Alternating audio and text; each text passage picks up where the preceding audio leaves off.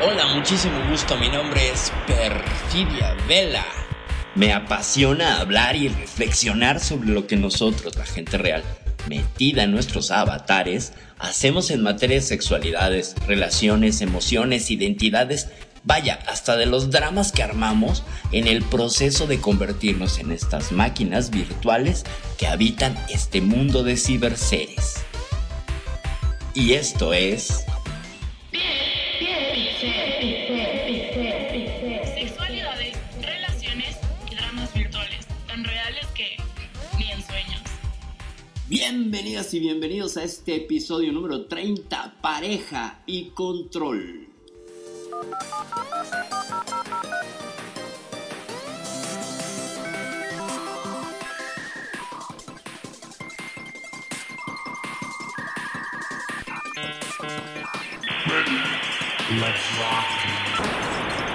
Hola, muchísimo gusto. Mi nombre es Perfidia Vela.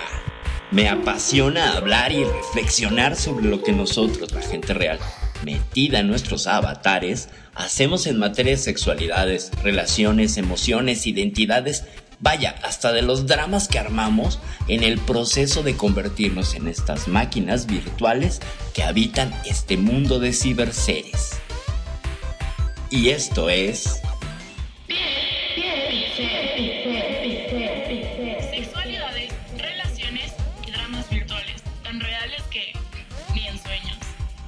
Bienvenidas y bienvenidos a este episodio número 30, pareja y control.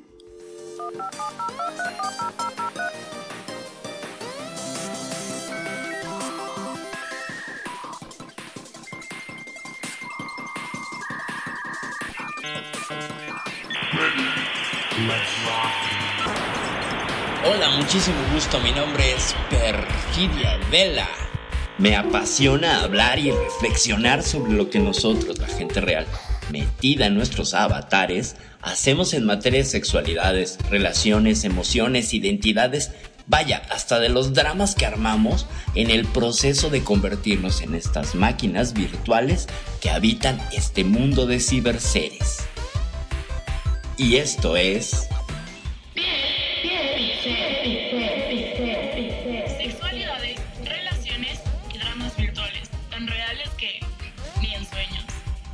Bienvenidas y bienvenidos a este episodio número 30, pareja y control. Nocha. Buenísimas noches, bienvenidas y bienvenidos sean aquí a Piel Pixel, episodio número 30, 30 ya. Magnum, buenas noches, ¿cómo estás? Cuenta de emoción, 30 episodios. Hoy, Parece mentira. Ay Dios, cómo pasa el tiempo, 30 episodios así de golpe, es increíble, increíble lo que pasa el tiempo, pero te digo que hemos aprendido, al menos yo de mi parte he aprendido muchísimo y me he enterado tantas cosas, que realmente me ha cambiado la mentalidad en muchos aspectos. Qué maravilla, eso me da mucho, mucho, mucho, muchísimo gusto. Mucho, mucho, muchísimo gusto. Y bueno, hoy tenemos un tema, un tema controvertido. No, no es controvertido, pero sí es frecuente, muy frecuente. La necesidad de control en la pareja o las parejas y el control, las parejas controladoras. O qué pasa cuando tu pareja te controla el celular, te controla la forma de vestir o te controla la forma de sentir. ¿Qué es Ay, lo que pasa? Sí, una sí, sí.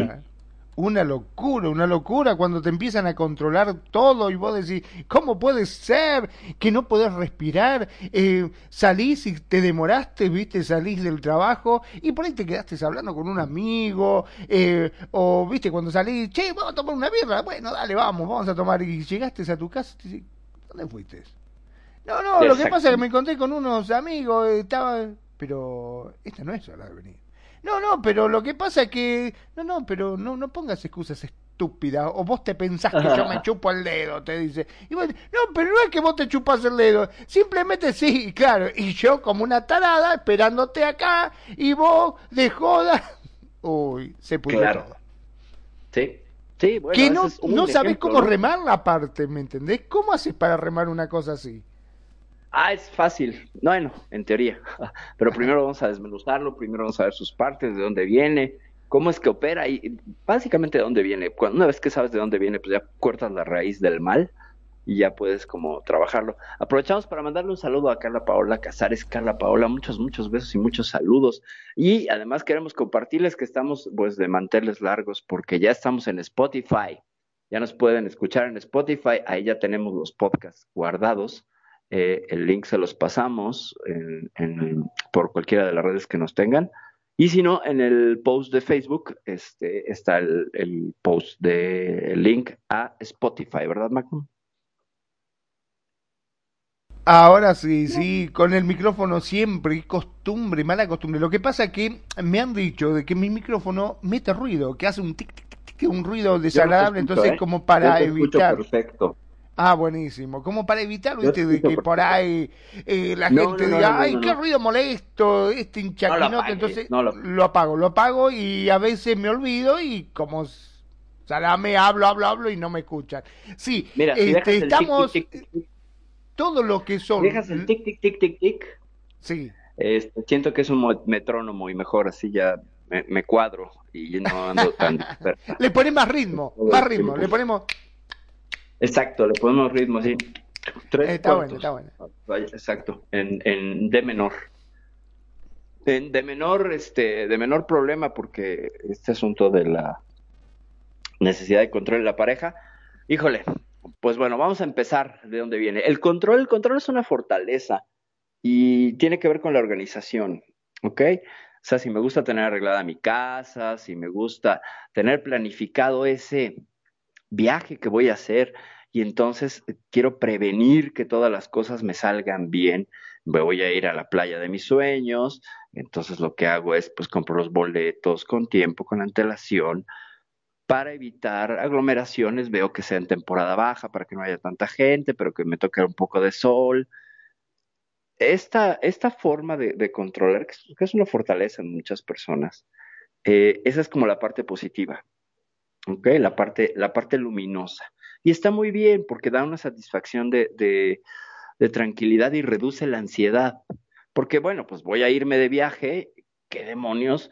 Eh, voy a andar yo eh, pues ahí adivinando o aventurándome o descubriendo o, no sé si llevo suficiente dinero, cómo están los restaurantes de caros, cómo es el transporte, si me quiero mover a los sitios turísticos de interés, etcétera.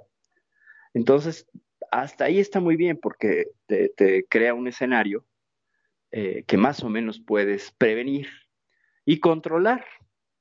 Pero justo este, esto se vuelve un sesgo de, cognitivo de control cuando se involucra con el tema de la pareja. ¿Ok? Cuando es el tema de la pareja, tiende a volverse un sesgo de, percepción de la realidad. ¿Por qué? Porque finalmente, como con el viaje, yo quiero incidir y quiero influir en una serie de eventos que no conozco el resultado, pero puedo medio, medianamente hacer como una prospectiva, futurizar y, tratar de, de, tener las cosas seguras para saber qué va a pasar, porque de alguna manera voy a la aventura. Aventura, que es casi lo mismo que estar en pareja, porque es una aventura. Entonces, cuando yo a mi pareja la quiero ver como si fuera otro de los ítems de mi closet que tengo que acomodar y ordenar y todo, eh, se, transmigra, se, sublima, se sale, se, se, se me sale por los poros el querer hacerle pensar, sentir, vestir como a mí me hace sentir seguro, segura. ¿Ok? Hay una frase genial al respecto cuando se trabaja este tema, sobre todo el control, que dice, te amo por quien eres, no por quien quiero que seas. Se las voy a repetir más lenta. Te amo por quien eres, no por quien quiero que seas. Entonces, este quien quiero que seas es mi necesidad de control hablando. Únicamente, pura y totalmente mi necesidad de control. Mi ansiedad proyectada al futuro y entonces convertida en una forma de manipular. ¿Ok? Si en mi pareja hace, habla, platica, sale, porque bueno, así me llegó a la vida, me llegó como un ser humano construido, me llegó como un ser humano con una historia de vida, me llegó como un ser humano con un camino recorrido. Y yo pretendo que porque empieza conmigo todo tiene que borrarse y tiene que hacerse a mi modo, de mi manera, porque si no entonces no me ama, porque si no entonces no me quiere, porque si no entonces eh, no estoy siendo lo suficientemente astuto, astuta para controlarla y tenerlo a mi lado, lo cual es miedo, lo cual surge del miedo. Las raíces no es lo mismo, el viaje que tiene una raíz marcada en la prevención, en el pasármela bien, que me concentro mejor en disfrutar y no meterme en problemas, a la raíz que tiene que ver con el miedo, con la inseguridad y con el control. Es decir, con la pareja, lo que generalmente hago los celos, eh, la forma de manipularle para que se vista de tal o cual manera o se deje de vestir de tal manera, sobre todo en el caso de los varones con mujeres que tienen cuerpos muy atractivos o son muy atractivas, se nota, se nota que de pronto hay mucho, mucho control, porque cuando son las novias, pues sí, qué bonita, qué sexy, pero ya que se casan, oh my God, les controlan, suele ser algo muy frecuente. Pero, ¿qué dije? Suele ser algo muy frecuente, es algo muy frecuente, perdón. Y entonces convertimos esta fortaleza en una debilidad, porque pues se vuelve, se vuelve una situación que va a generar ansiedad y sufrimiento. ¿Por qué? Porque cuando yo proyecto a futuro, estoy desde la expectativa, que es esta película que yo me pasé en mi mente. Me la paso en mi mente y digo, ah, entonces en el futuro va a ser así. Pero cuando la realidad viene y me explota en la cara y no resulta, me enojo, me descontrolo, me descoloco, ve, se me acaba el mundo. Entonces, lo que tengo que hacer, lo vamos a ver más adelante, qué tengo que hacer si es que estoy en una relación de pareja donde yo soy la parte que estoy controlando. ¿Sale? Hasta aquí, Magnum, ¿cómo veis? Sí, la verdad que muchas veces, este, por una demostración de cariño, porque así lo toman muchos, eh, te voy a contar un caso puntual. Tengo un amigo que siempre me dice, ay, ¿cómo te envidio? Vos estás solo, vos elegís lo que ponerte, cuándo ponértelo y lo que... Yo, mi esposa dice, me ama demasiado. Me ama tanto de que me elige lo que me pongo. Cada vez que me levanto, me pongo, no, ¿dónde vas a ir así? No, lo que pasa es que voy con... No, no, no, así vestido como estás no vas. No, no, no, sacate eso, sacate eso. No, pero escúchame, son mis amigos, no pasa nada. No, no, no, no, así como estás te dije que no salí. Andá, vení, toma, ponete esto. Dice, ella me elige la ropa que salga si vamos a ir de vacaciones, si vamos a salir, ella me prepara las cosas, porque yo empiezo a hacer la... No, no, no, no, no, no, vos no toques nada porque primero sos un despelotado, agarra las cosas, mete todas las cosas en el bolso así nomás, eh, no, pero déjame, son mis cosas, yo quiero saber qué caso... Vos no sabés, no sabés. Primero manoteas cualquier cosa y después te andás hinchando las pelotas que no encontrás nada. Déjame de joder. Yo te preparo las cosas, andá, andá, yo me... No puedo elegir qué ponerme o no ponerme. Dice, toda la, ropa me la elige ella. Cuando me levanto, ya tengo arriba de la cama, te vas a usar esto. Ponete esto. Vas a no, no, no. Así como estás, no, sacate esa remera y ponete tal cosa. No me deja. Dice, no me deja elegir. Pues no, no deja elegir nada, no le deja elegir absolutamente nada. ¿Qué caso? ¿Cuántos años tienen de casados? y van para eh, seis años de casado. ¿Seis? Apenas seis añitos, sí. Uf.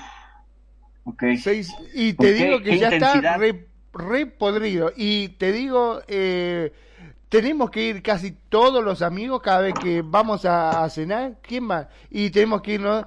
Ojo. Y es como que nos amenaza todo el grupo, ¿viste? A los que vamos. Ojo que yo no me llegue a enterar, porque mira que yo tengo amigas por todos lados. Si yo te llego a ver con alguien, olvídate tus amigos, no te dejo salir más. No vas a salir más con tu... como un chico lo trata. Lo trata como un chico, adelante todo. Justamente, justamente, e, e, ese es, fíjate, es un tema que es muy interesante que lo pones porque ejemplifica algo. En muchas relaciones de pareja, y es muy frecuente, que por la crianza, y por las expectativas sociales y muchos factores culturales que están allí, que si quieren los desmadejamos más adelante, pero pues es el clásico asunto donde ella lo ve como el hijo, donde las parejas y el papel que toma la mujer es el papel de la madre. Y entonces lo sustituye y lo trata como un chamaco, un chamaco que no puede, que no tiene voz ni voto y lo que hace es controlarle todo, como se le controla a un hijo, ¿no? A un hijo, pues bueno, al principio, pues sí son seres que dependen, dependen de nosotros para su supervivencia, pero la idea es irles guiando para que se vayan haciendo independientes en la medida que van creciendo. Eh, imagínate con un adulto, cuando, o sea, hay una regresión ahí, le buscas meter en un papel de un niño de 7, 6 años, ¿no?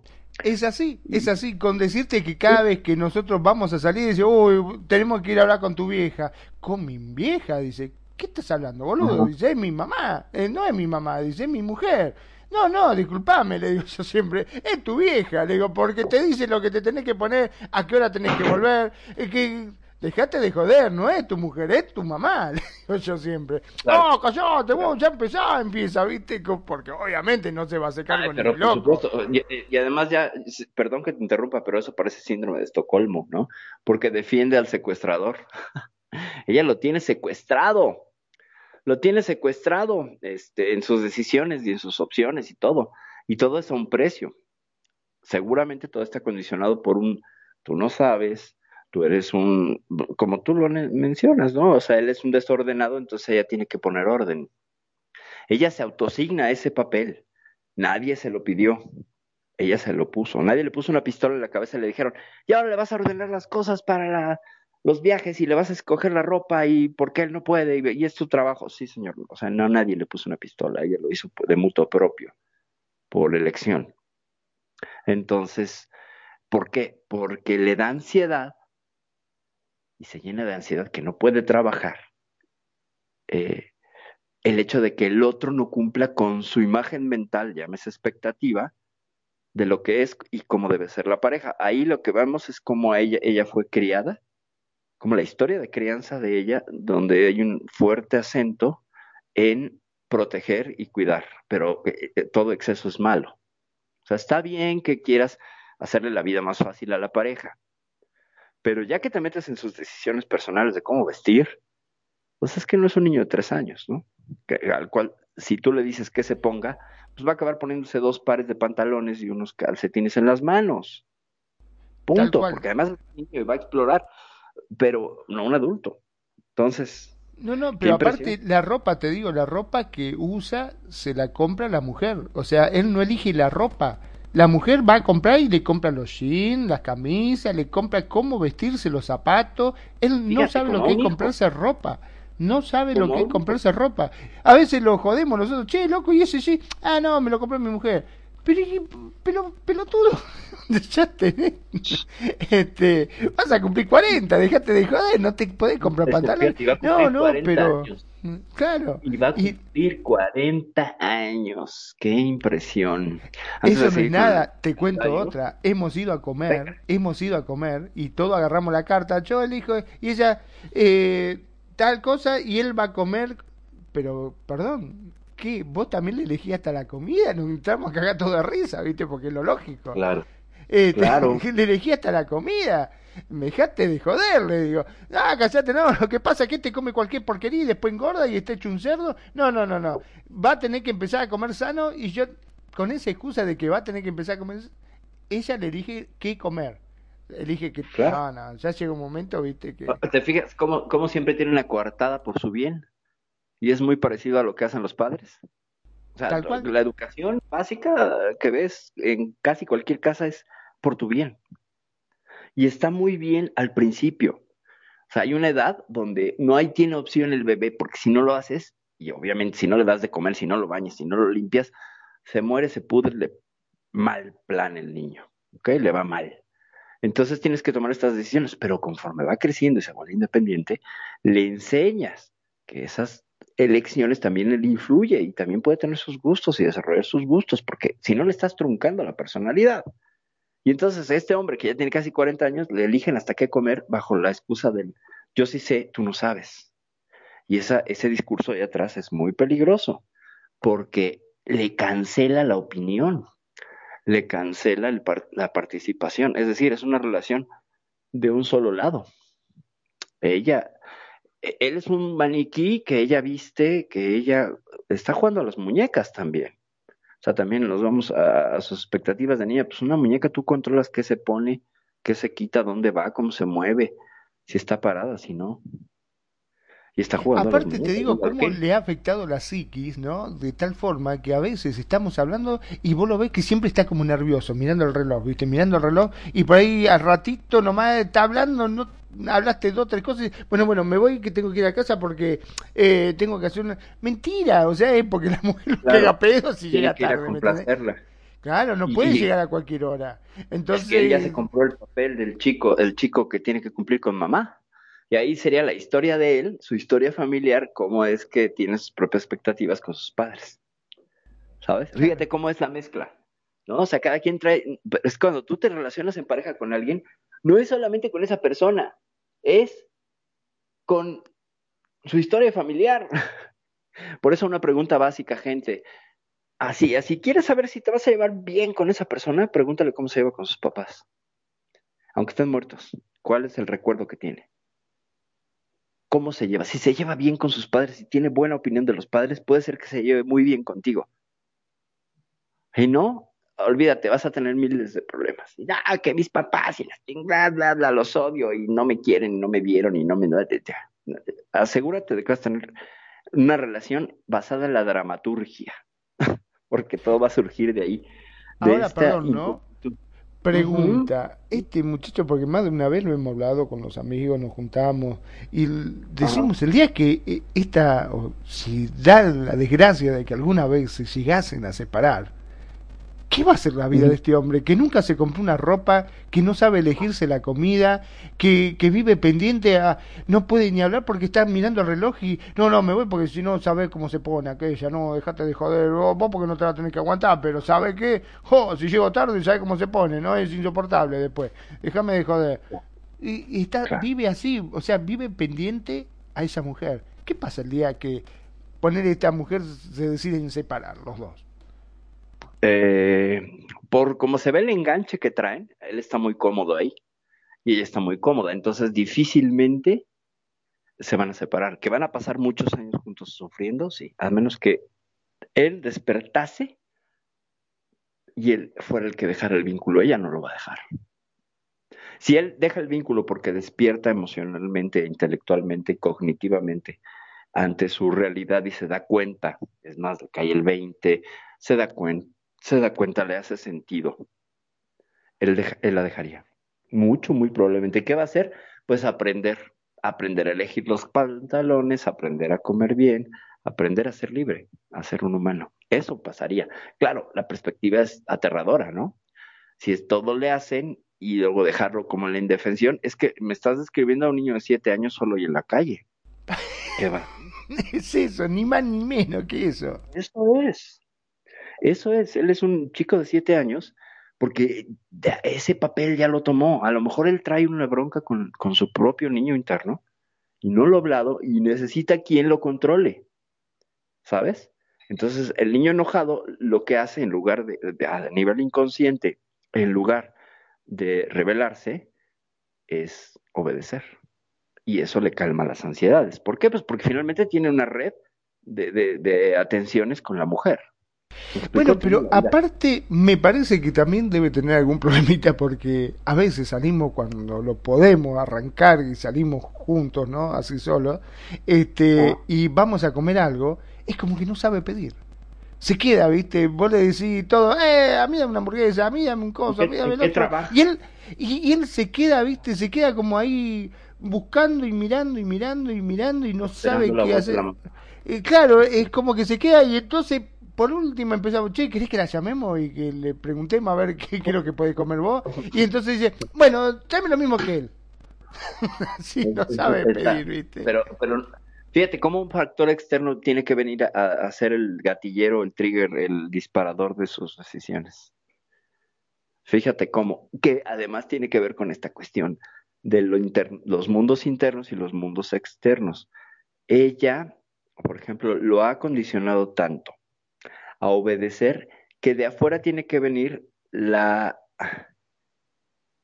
la forma en la que tiene que satisfacer sus apetencias, llámese apetencias de comida, yo no quiero ni pensar cómo es la relación sexual entre ellos, pero eh, cómo es la, la, él es reactivo, ¿sabes? y es pasivo, se reacciona cuando hay un estímulo. Si no hay estímulo, él no tiene iniciativa. Él, por sí mismo se podría quedar en la indefensión, cosa que no creo, porque todos los seres humanos tenemos una... Nuestra capacidad de supervivencia nos hace hacer cosas fantásticas y, superar todos los límites. Y, y, aquel que dices, no, hombre, es un hombre muy débil y no sé qué. No, todos tenemos una fortaleza interna bárbara. La cosa es que la vida nos pone situaciones para descubrirlas. Y generalmente son situaciones que no nos gustan. Pero, qué impacto de caso, ¿eh? Qué impacto. Sí, completamente en control. Y ahí hay más cosas, ¿no? No nada más es como, como de medio te dice ahí sí, el borrador. Está la historia familiar de ella, está la historia familiar de él, está cómo aprendieron del amor los dos y lo que es la pareja. O sea, a lo mejor si les escarbamos, ella ha controlado serialmente a sus parejas y él ha sido controlado por sus parejas. Que, o puede variar, ¿eh? pero casi que siguen un caminito y que van repitiendo ese patrón. ¿Sabes? dicen por ahí que, cuando empiezas en pareja, pues las mujeres buscan a su papá y los hombres a su mamá. ¿Sabes? O sea, y si digo dicen, pues puedo citar por ahí a la psicología, a la, al psicoanálisis, puedo citar a Freud, que ya no es una tendencia ni una forma de mirar solamente los mundos psicológicos de las personas, pero es interesante cómo señala por ahí todo lo que es el complejo de Edipo y el complejo de Electra, que tienen que ver con esta situación de mm, cómo resolver esa situación de, no de separación con, con los padres. ¿Ok? Entonces, híjole, es que es muy frecuente. Y cuando lo miras, cuando lo analizas y ves a tus parejas, tienen algo, sí, van a traer algo. ¿Por qué? Porque, fíjate, más que sexualizarlo como hacía Freud, que, todo lo, quería poner como la respuesta de los impulsos estos, de las pulsiones de vida y de las pulsiones de muerte en conflicto eterno, y eh, tratando de, tener una salida a través de la, de la sexualidad, lo que veo lo que veo es que la forma en la que nos vinculamos con el otro tiene que ver con el modelo del amor que nos dieron en casa. O sea, ¿cuál es nuestro primer referente del amor? ¿Cómo nos cuidaron nuestros padres?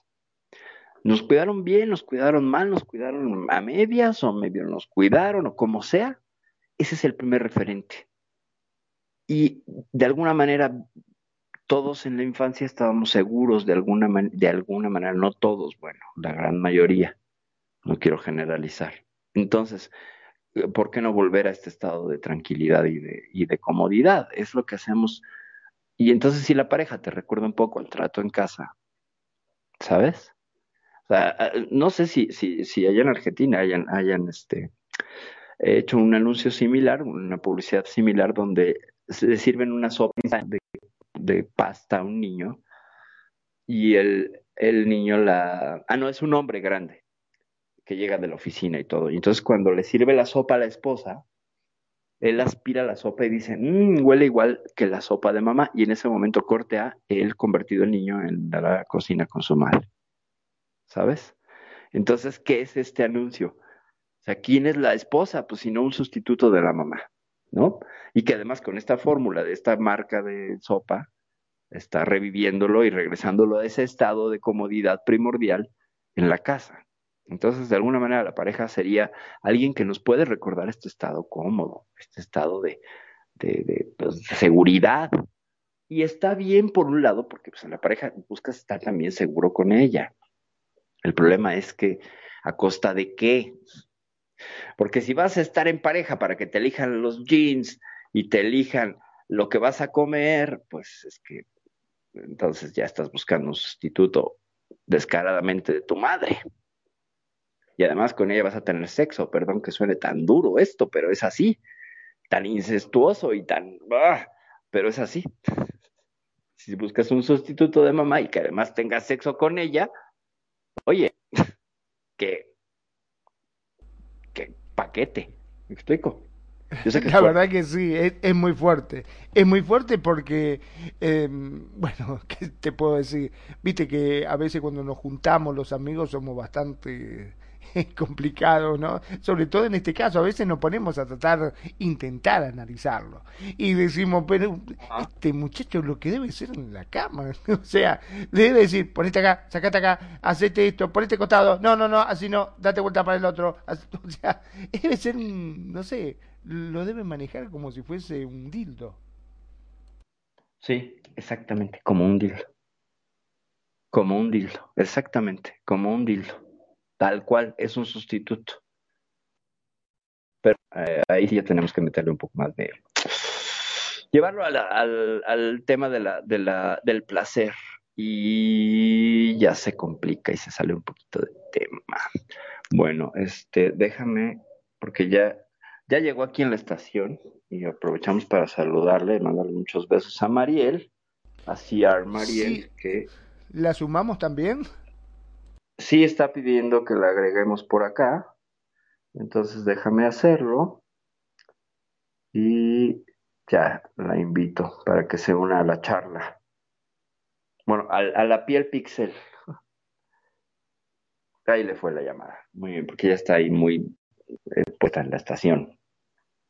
Ahora hay que ver, ¿no? Hay que ver que no nos controle a los dos y no empiece a... ¿Qué están diciendo ustedes? Habrá que ver, habrá que ver. Ya, ya se la mandamos. Esperemos que, que ya la tome. Pero recapitulando y haciendo una, resumen. A ver, perdón, ¿no? Porque normalmente los siempre se le atribuye al que los hombres son muy celosos y que pero muy buenas noches, Mariel, bienvenida. Buenas noches. Estamos hablando acá sobre un tema bastante escabroso. A ver, estamos hablando sobre en este caso de una pareja de unos conocidos, en la cual eh, la mujer lo tiene totalmente dominado.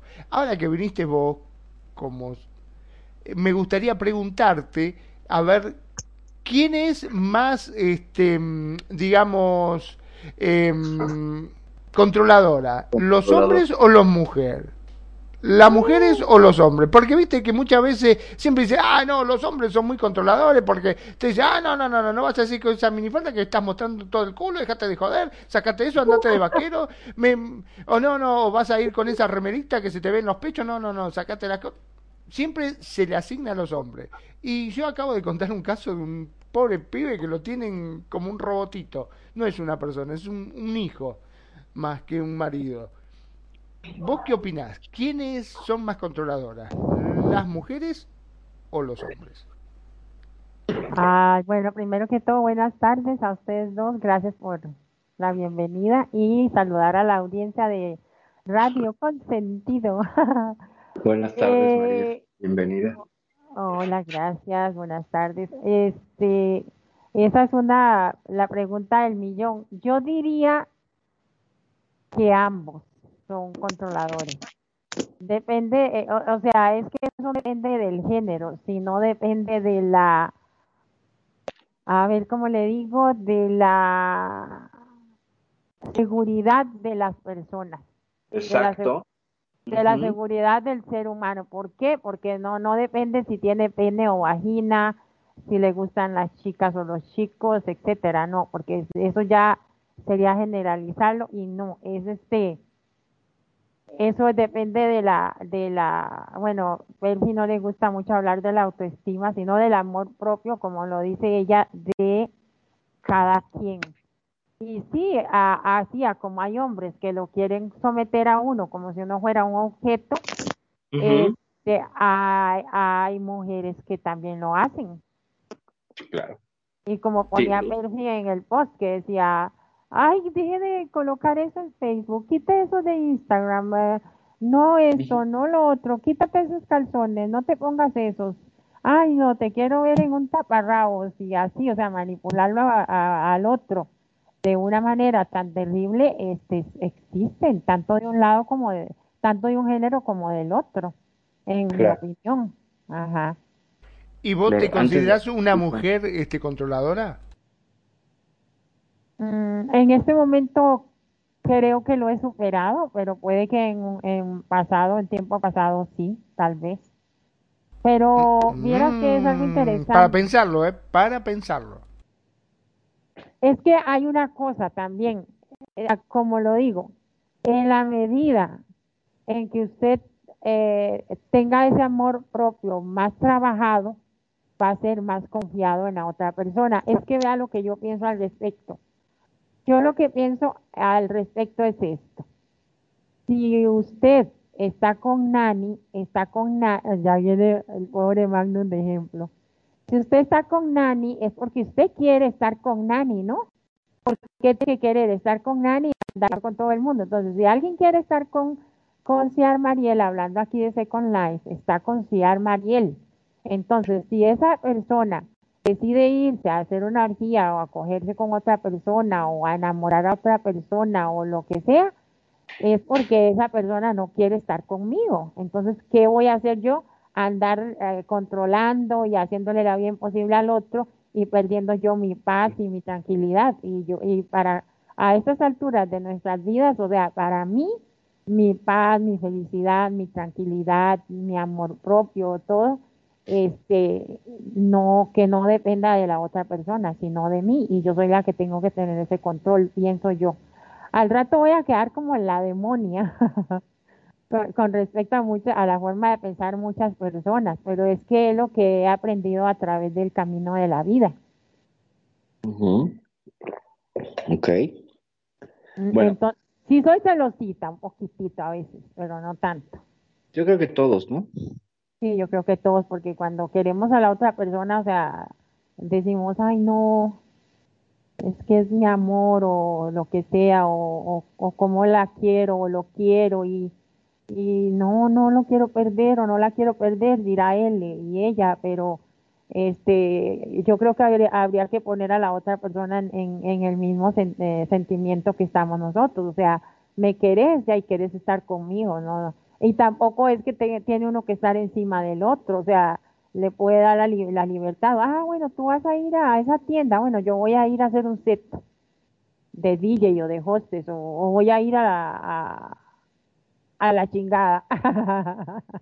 Okay. Perdón, pero entonces, a ver, estamos insinuando en cierta forma de que el ser celoso es síntoma de que poder ser, este, como en este caso, controlador. También, claro que sí. Yo, yo digo que sí, porque si uno es muy celoso de la otra persona, este ya comienza a controlar, a ver dónde está, a perseguir. Se, vuelve un vector de, para apuntalar mi control. O sea, justifico mi control a través de los celos. ¿Por qué? Porque enuncio lo siguiente. Siento celos porque te amo. Mm. Luego entonces no te quiero perder, por eso te controlo. O sea, lo que, lo que vertebra todo eso, lo que, lo que lo une, es el miedo.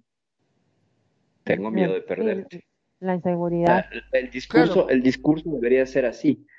En lugar de, ay, pero ¿por qué estás viendo a esa desgraciada? No sabes que es a tu ex, bla, bla, bla. Eh, pero eh, verbalizado a través de la agresión, cuando lo que está sucediendo adentro es tengo miedo de perderte. Y los celos me hacen que este miedo se acrecente y me sienta insegura, inseguro. Pero ahí, eh, bueno, puedo entrar a mí ahí, meterme. Sí, eh, pero ahí hay otra cosa, este, lo muy, lo muy común que, que se está dando, este, ya es este el, el, el apego, ¿Por qué? Porque eh, tengo miedo a perderte. Ok, está bien, tengo miedo a perderte. Pero también, ¿por qué tener miedo a perderte? Porque si esa persona no te valora por lo que sos o por porque le gusta estar con él o ella, eh, etcétera, y, no te valora y no me quiere, vaya a ver qué hace, va a ver, va a ver qué pitos toca, porque yo no quiero perder mi paz contigo. O sea, entonces Ay, no, y, y no lo digo porque, ay, qué bárbara, qué, qué sabia, qué madura, o no, no, no, no. Lo digo porque a mí me ha pasado.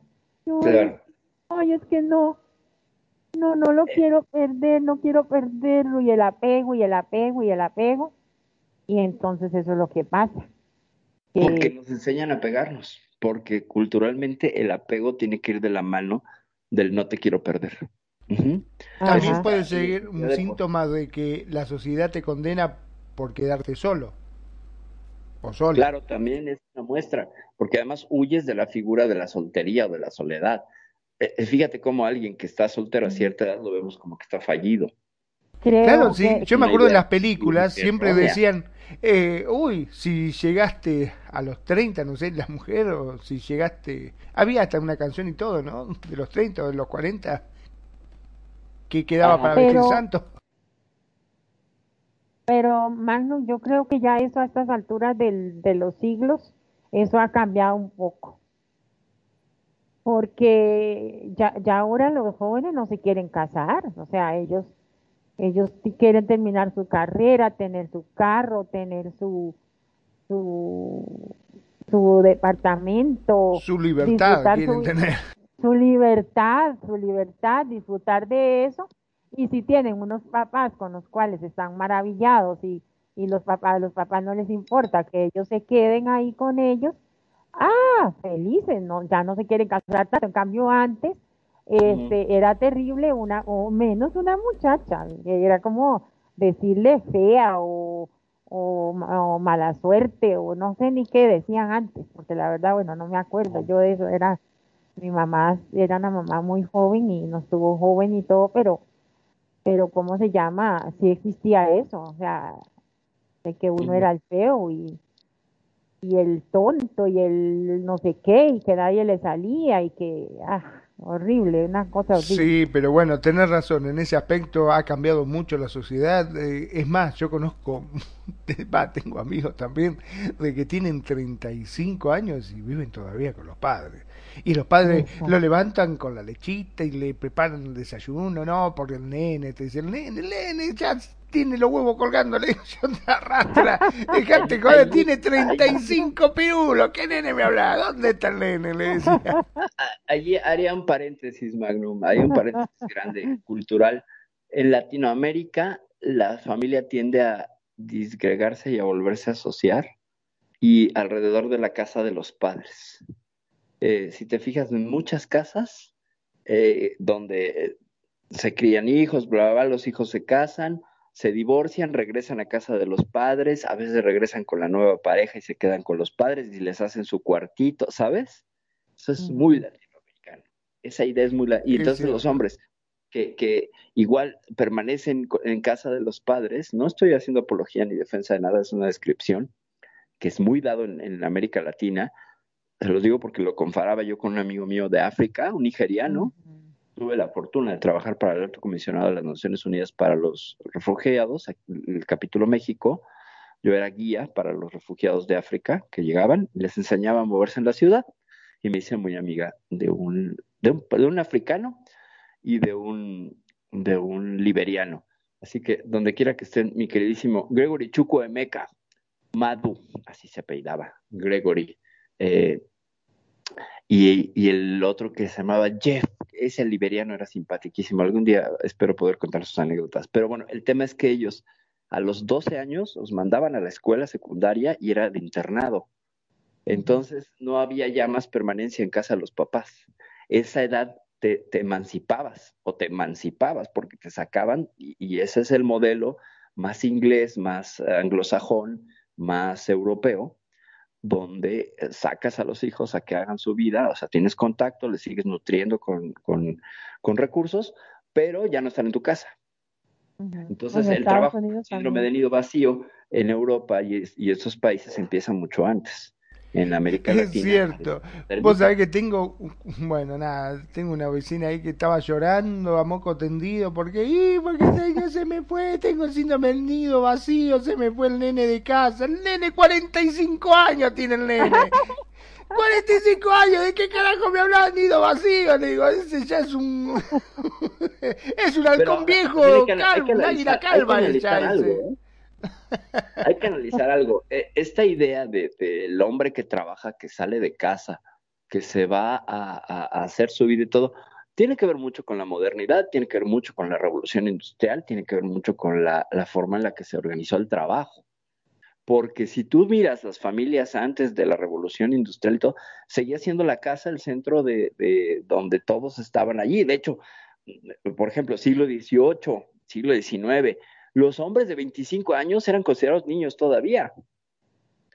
Eh, no eran hombres, porque no se habían casado, ¿no? Entonces, tú no existía la adolescencia, tú pasabas de niño a adulto.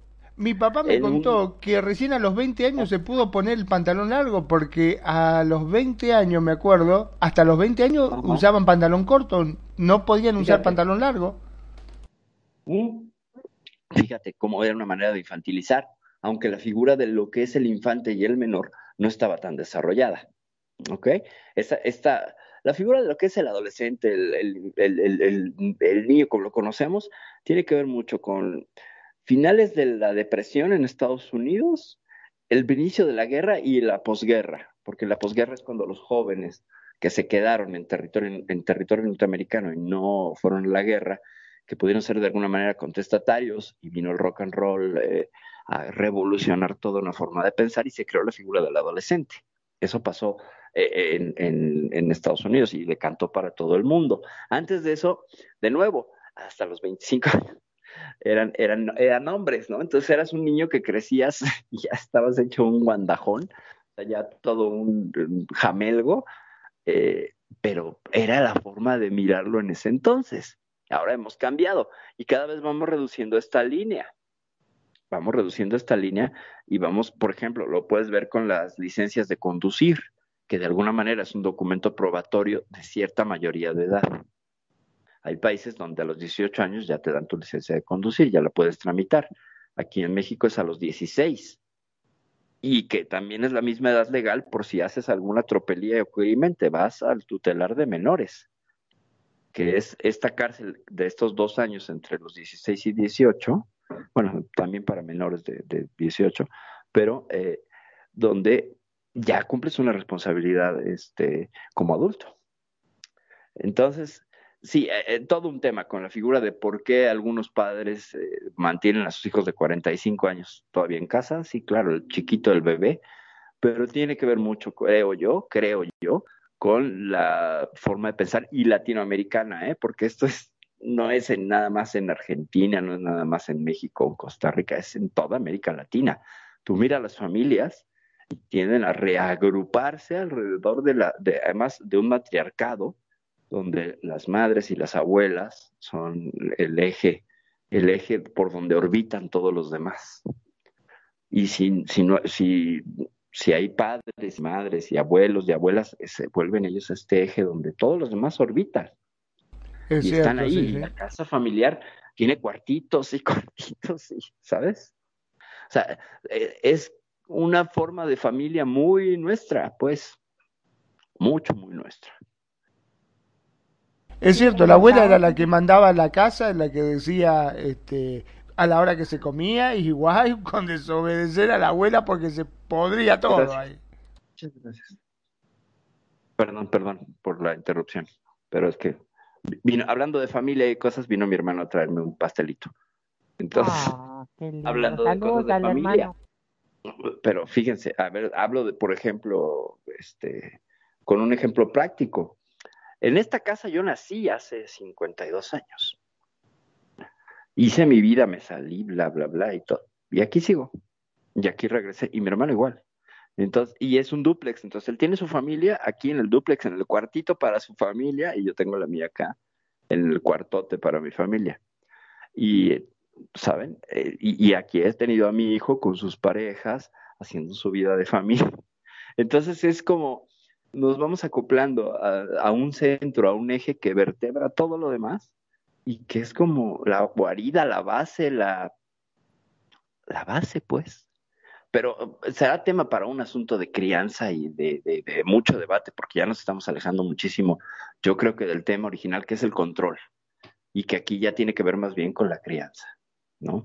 Y bueno, este... Bueno, pero en, en eso de la crianza, este, y también tendrá que ver con que una persona sea más controladora que otra? Pues es que, bueno, ahí tiene que ver con el control de los padres, que habrá algunos padres que mantengan a los hijos apegados lo más que se pueda por el miedo al nido al vacío, sí, claro que sí. Eh, pero antes de continuar, quiero mandar saludos hasta, hasta Jalapa, Veracruz, a mi queridísima Marbella, Marbella Lara, besos, besos, muchos besos y abrazos, gracias por estarnos escuchando, gracias por estar.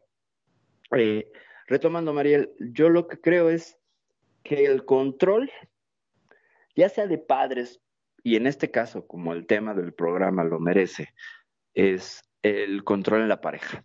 O sea, cómo controlas a la pareja. Y mencionabas algo que, quiero hacer además un apunte. Eh, tú mencionabas que los jóvenes no se quieren casar, que la libertad y, y tiene una serie de valores que antes no se tenían. Sin embargo, por ejemplo, hay un libro muy interesante que tiene ya un rato que, que le di una leída.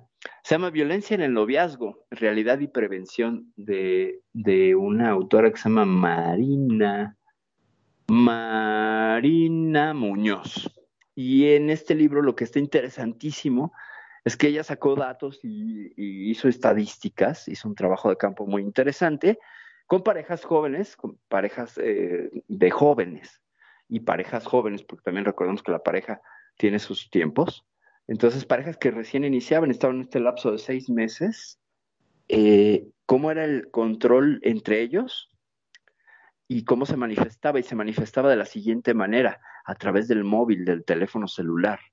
Se estaba volviendo el cibercontrol.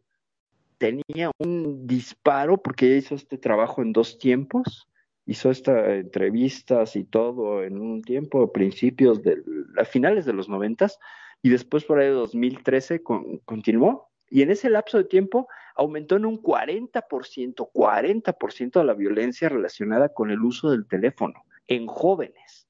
Entonces, pues yo lo que creo es que pueden estar con muchas banderas de libertad de ya no casarse, etcétera, etcétera. Pero este problema que es, tiene que ver con el control, ahí está. Y es un problema grande y grave, que, porque lleva otras formas de violencia. Y aquí es donde este poder que es esta fortaleza que tenemos para controlar algunos aspectos de nuestra vida, que yo digo que es un sesgo eh, cognitivo, porque a veces el azar no lo podemos controlar. Por mucho que yo quiera planear un viaje, el meteorológico, el clima me lo puede arruinar. Así yo planeé el viaje perfecto, me di estadísticas, vi lugares, comparé, bla, bla, bla, compré Llego y en ese momento se desató un huracán y ya se acabó mi viaje perfecto. Por un azar del destino, ¿no? Por un acto de Dios, como dirían algunos contratos. Entonces, eh, no siempre puedo controlar. ¿Y qué pasa ahí? ¿No? ¿Qué pasa ahí cuando puedo controlar? Igual lo mismo con la pareja. Y la violencia, bueno, y regreso al tema, y la violencia con los jóvenes del cibercontrol. Eh, mira, acá Nani me acaba de pasar este, de un oyente que dice, hola, tengo unos amigos españoles que a su hijito de 43 años, escuchaste, ¿no? 43 años, su hijito de 43 años, y aún es un nene. Y le dicen que no quiere que se vaya de la casa porque la situación económica del país no es como años atrás. Esa suena como una excusa también, ¿eh? discúlpenme papás, eh, porque es cierto, sí, si bien es cierto que la situación económica no es lo mismo como años atrás, pero ya tiene 43 añitos, ya está en condiciones de caminar solito. Sí, claro, o sea, ya, ya tiene manitas y se puede y se puede rascar eh, sus, sus huevitos, ¿no? pero eh, miren, es que yo no, yo no, yo no estoy haciendo apología de que permanezcan, describo lo que pasa y es algo muy frecuente. Eh, me parece que hay familias, fíjate, sí, tiene 43 años y aún es un nene. Pues sí, los padres van tienen esta idea, este sesgo cognitivo también de seguir viéndolos como bebés, aunque ya sean unos grandotes, ¿no? Eh, me pasaba con mi hijo, mi hijo mide un metro noventa y dos, y pues yo cuando lo empecé a criar, porque no es mi hijo biológico. Guapísimo. Eh, pues me llegaba a la cintura, era un hermoso angelillo de cuatro años. El tema es que ahora pues me saca más de una cabeza, ¿no? Pero es imposible no verlo como aquel bebecillo. Claro que lo trato como un adulto y que todo el respeto y todo, sí, claro. Pero en ocasiones caes en este sesgo y, este y les voy a poner un ejercicio para que vean cómo de pronto cuando queremos cambiar una conducta es bien difícil. ¿Ok? Fíjense, que lo hagamos. Es un muy simple y tiene que ver con el control. ¿Están de acuerdo? ¿Lo hacemos? Digan, voten. Este, va. ¿Se podría llegar a votar? ¿Se podría votar? ¿Podríamos Eh, hacer no un- sé, pero lo voy a hacer de todas maneras. Miren, es muy sencillo. Es muy sencillo. Piensen en el número 437. ¿Ya? Ahora les pido que lo olviden. Hijo de madre. ¿Qué número les pedí que dejaran de olvidar? ¿Que olvidaran? No sé. ¿Cuál es el número que...? ¿Eh? ¿eh? El ¿De uno. está- No, no, pues... eh, eh, o sea, Eh, el 437, está bien, me lo acordé. Cuatro, cuatro, tres, A siete, mí no me engañan, traen el 437 veces, no se lo pueden sacar. ¿Ok? Fíjense cómo la intención de cambio hace que te recrudezcas la idea y que el número 437 aparezca con luces y en tu cabeza y baile y diga, ¿saben? ¿Qué hubiera pasado si yo digo al principio del programa, sí, porque estamos aquí en esta emisión y por cierto, el número 437, porque estamos hablando aquí del control de la pareja, bla, bla, bla, nadie se hubiera acordado. Nadie se hubiera acordado. Pero como hice importante el 437 al decirles, les pido que lo olviden, esta orden, el cerebro la tomó, la creó y ahora no se puede desapegar de ella. Y entonces, como hay menciones, menos se pueden olvidar del número, porque eh, es un poco la programación neurolingüística y la psicología inversa. Aquí es un ejemplo clásico y claro de esto. ¿Ok? Entonces, ¿qué pasa con la necesidad de control? Que ahí están ustedes dos y el público oyente sufriendo la necesidad y la disociación que hay entre algo que se descubrió hace unos 15 años, ahorita le citaré al doctor, pero habla sobre el estado caliente y el estado frío de las emociones.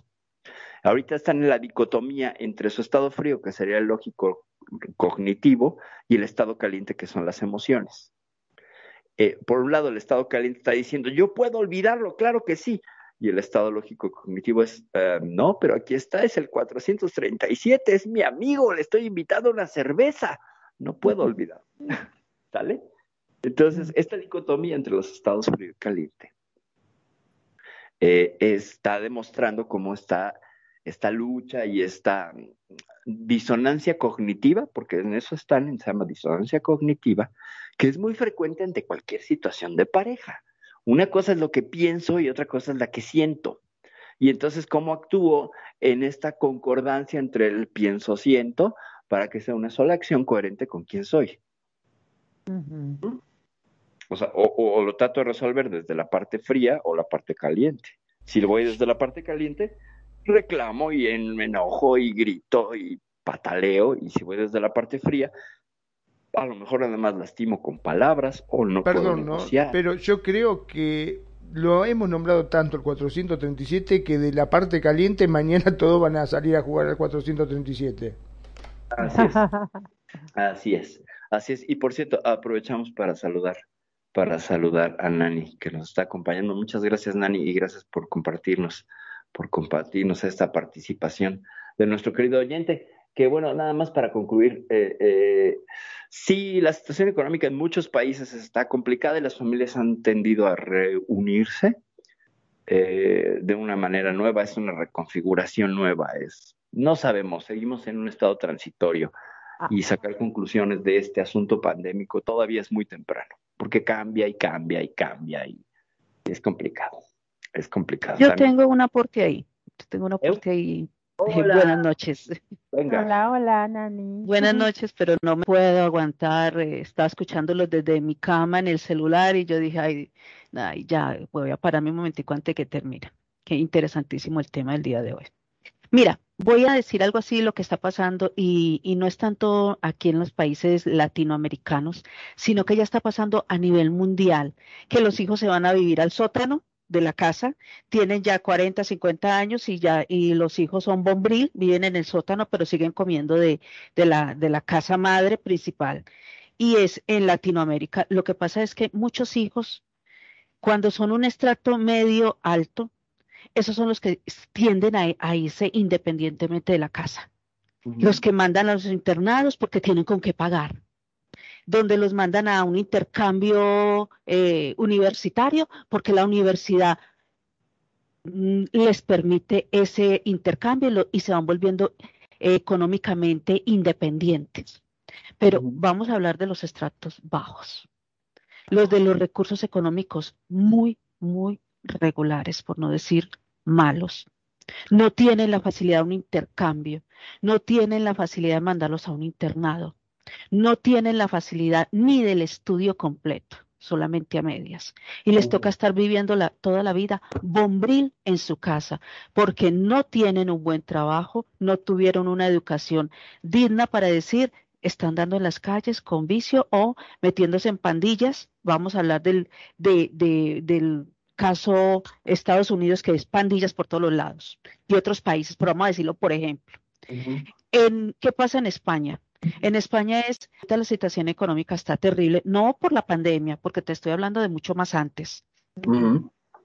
La situación económica estaba tan terrible de hace 3, 4 años que mi hermano estaba en España, pero ahora está aquí en Colombia, porque de la empresa donde estaba trabajando 14 años le dijeron, no puedo más, regrésese para su país, apenas esto mejore, yo lo llamo. Y esto ya hace tiempo. La pandemia fue el año pasado. Entonces, ¿qué pasa? Tuvieron que volver otra vez a hogar, hotel mamá. ¿Por qué?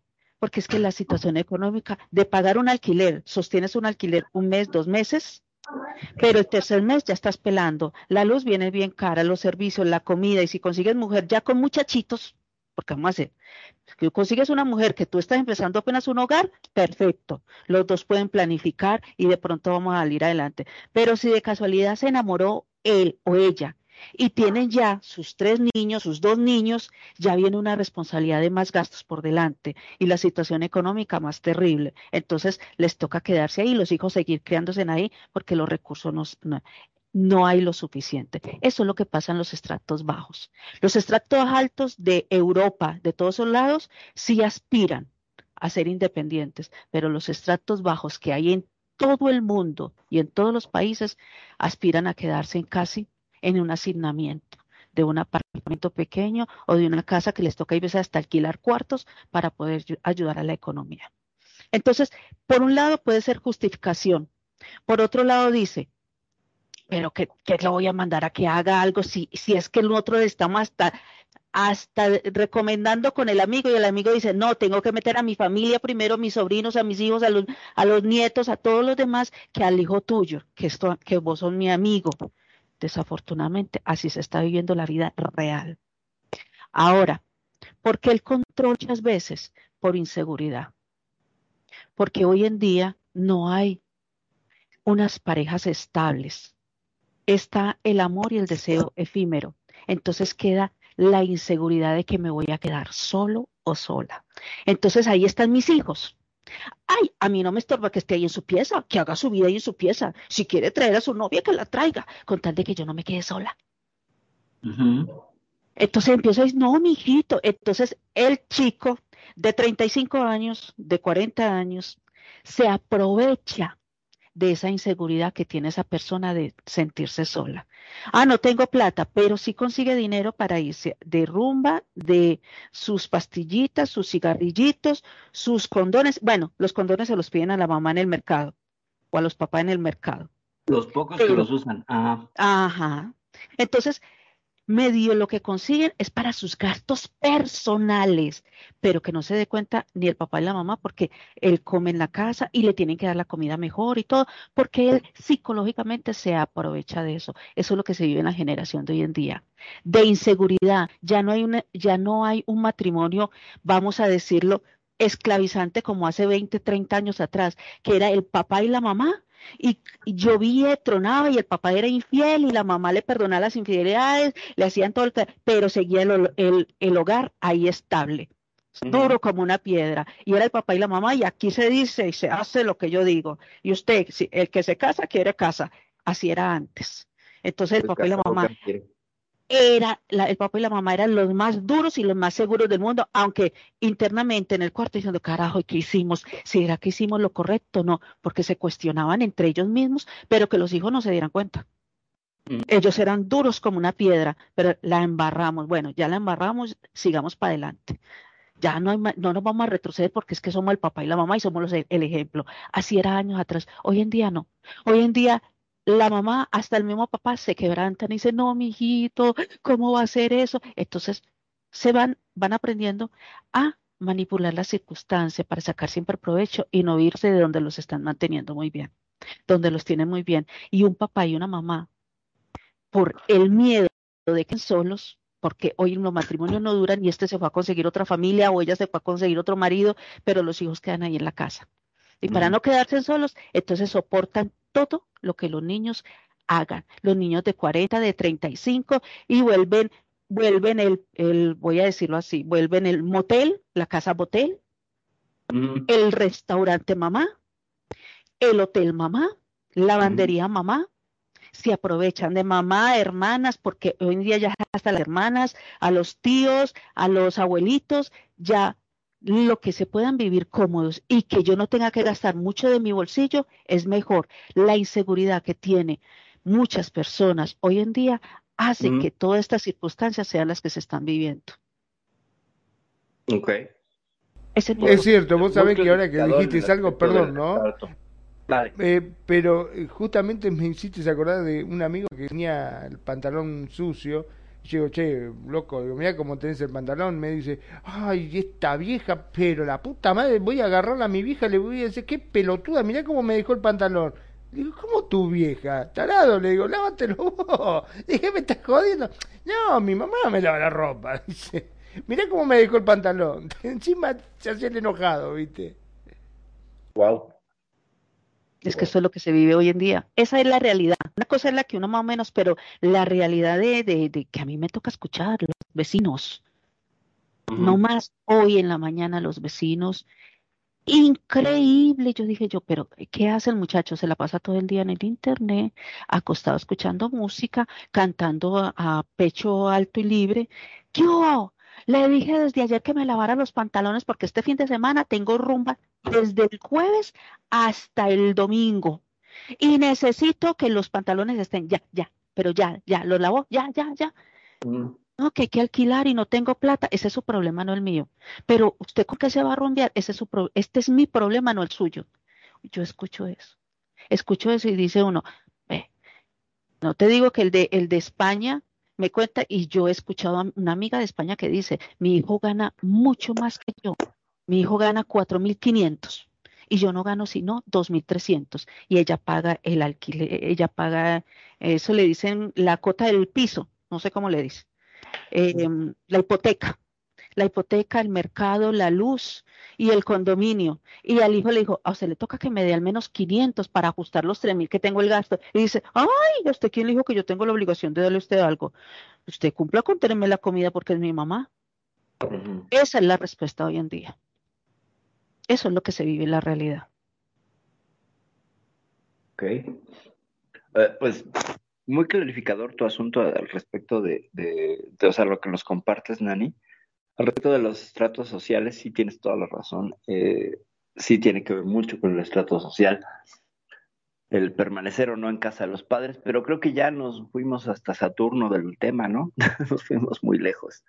Eh, que está muy interesante, no lo dudo, y es como motivo para, ya apunté aquí en temas, en lo que ves de crianza, el asunto del nido vacío y la permanencia en casa de los padres. Es todo un tema, todo un tema. Y además va a ser polémico porque pues toca, toca asuntos de la comodidad y la ley del cómo de beneficio, que sí está bien interesante.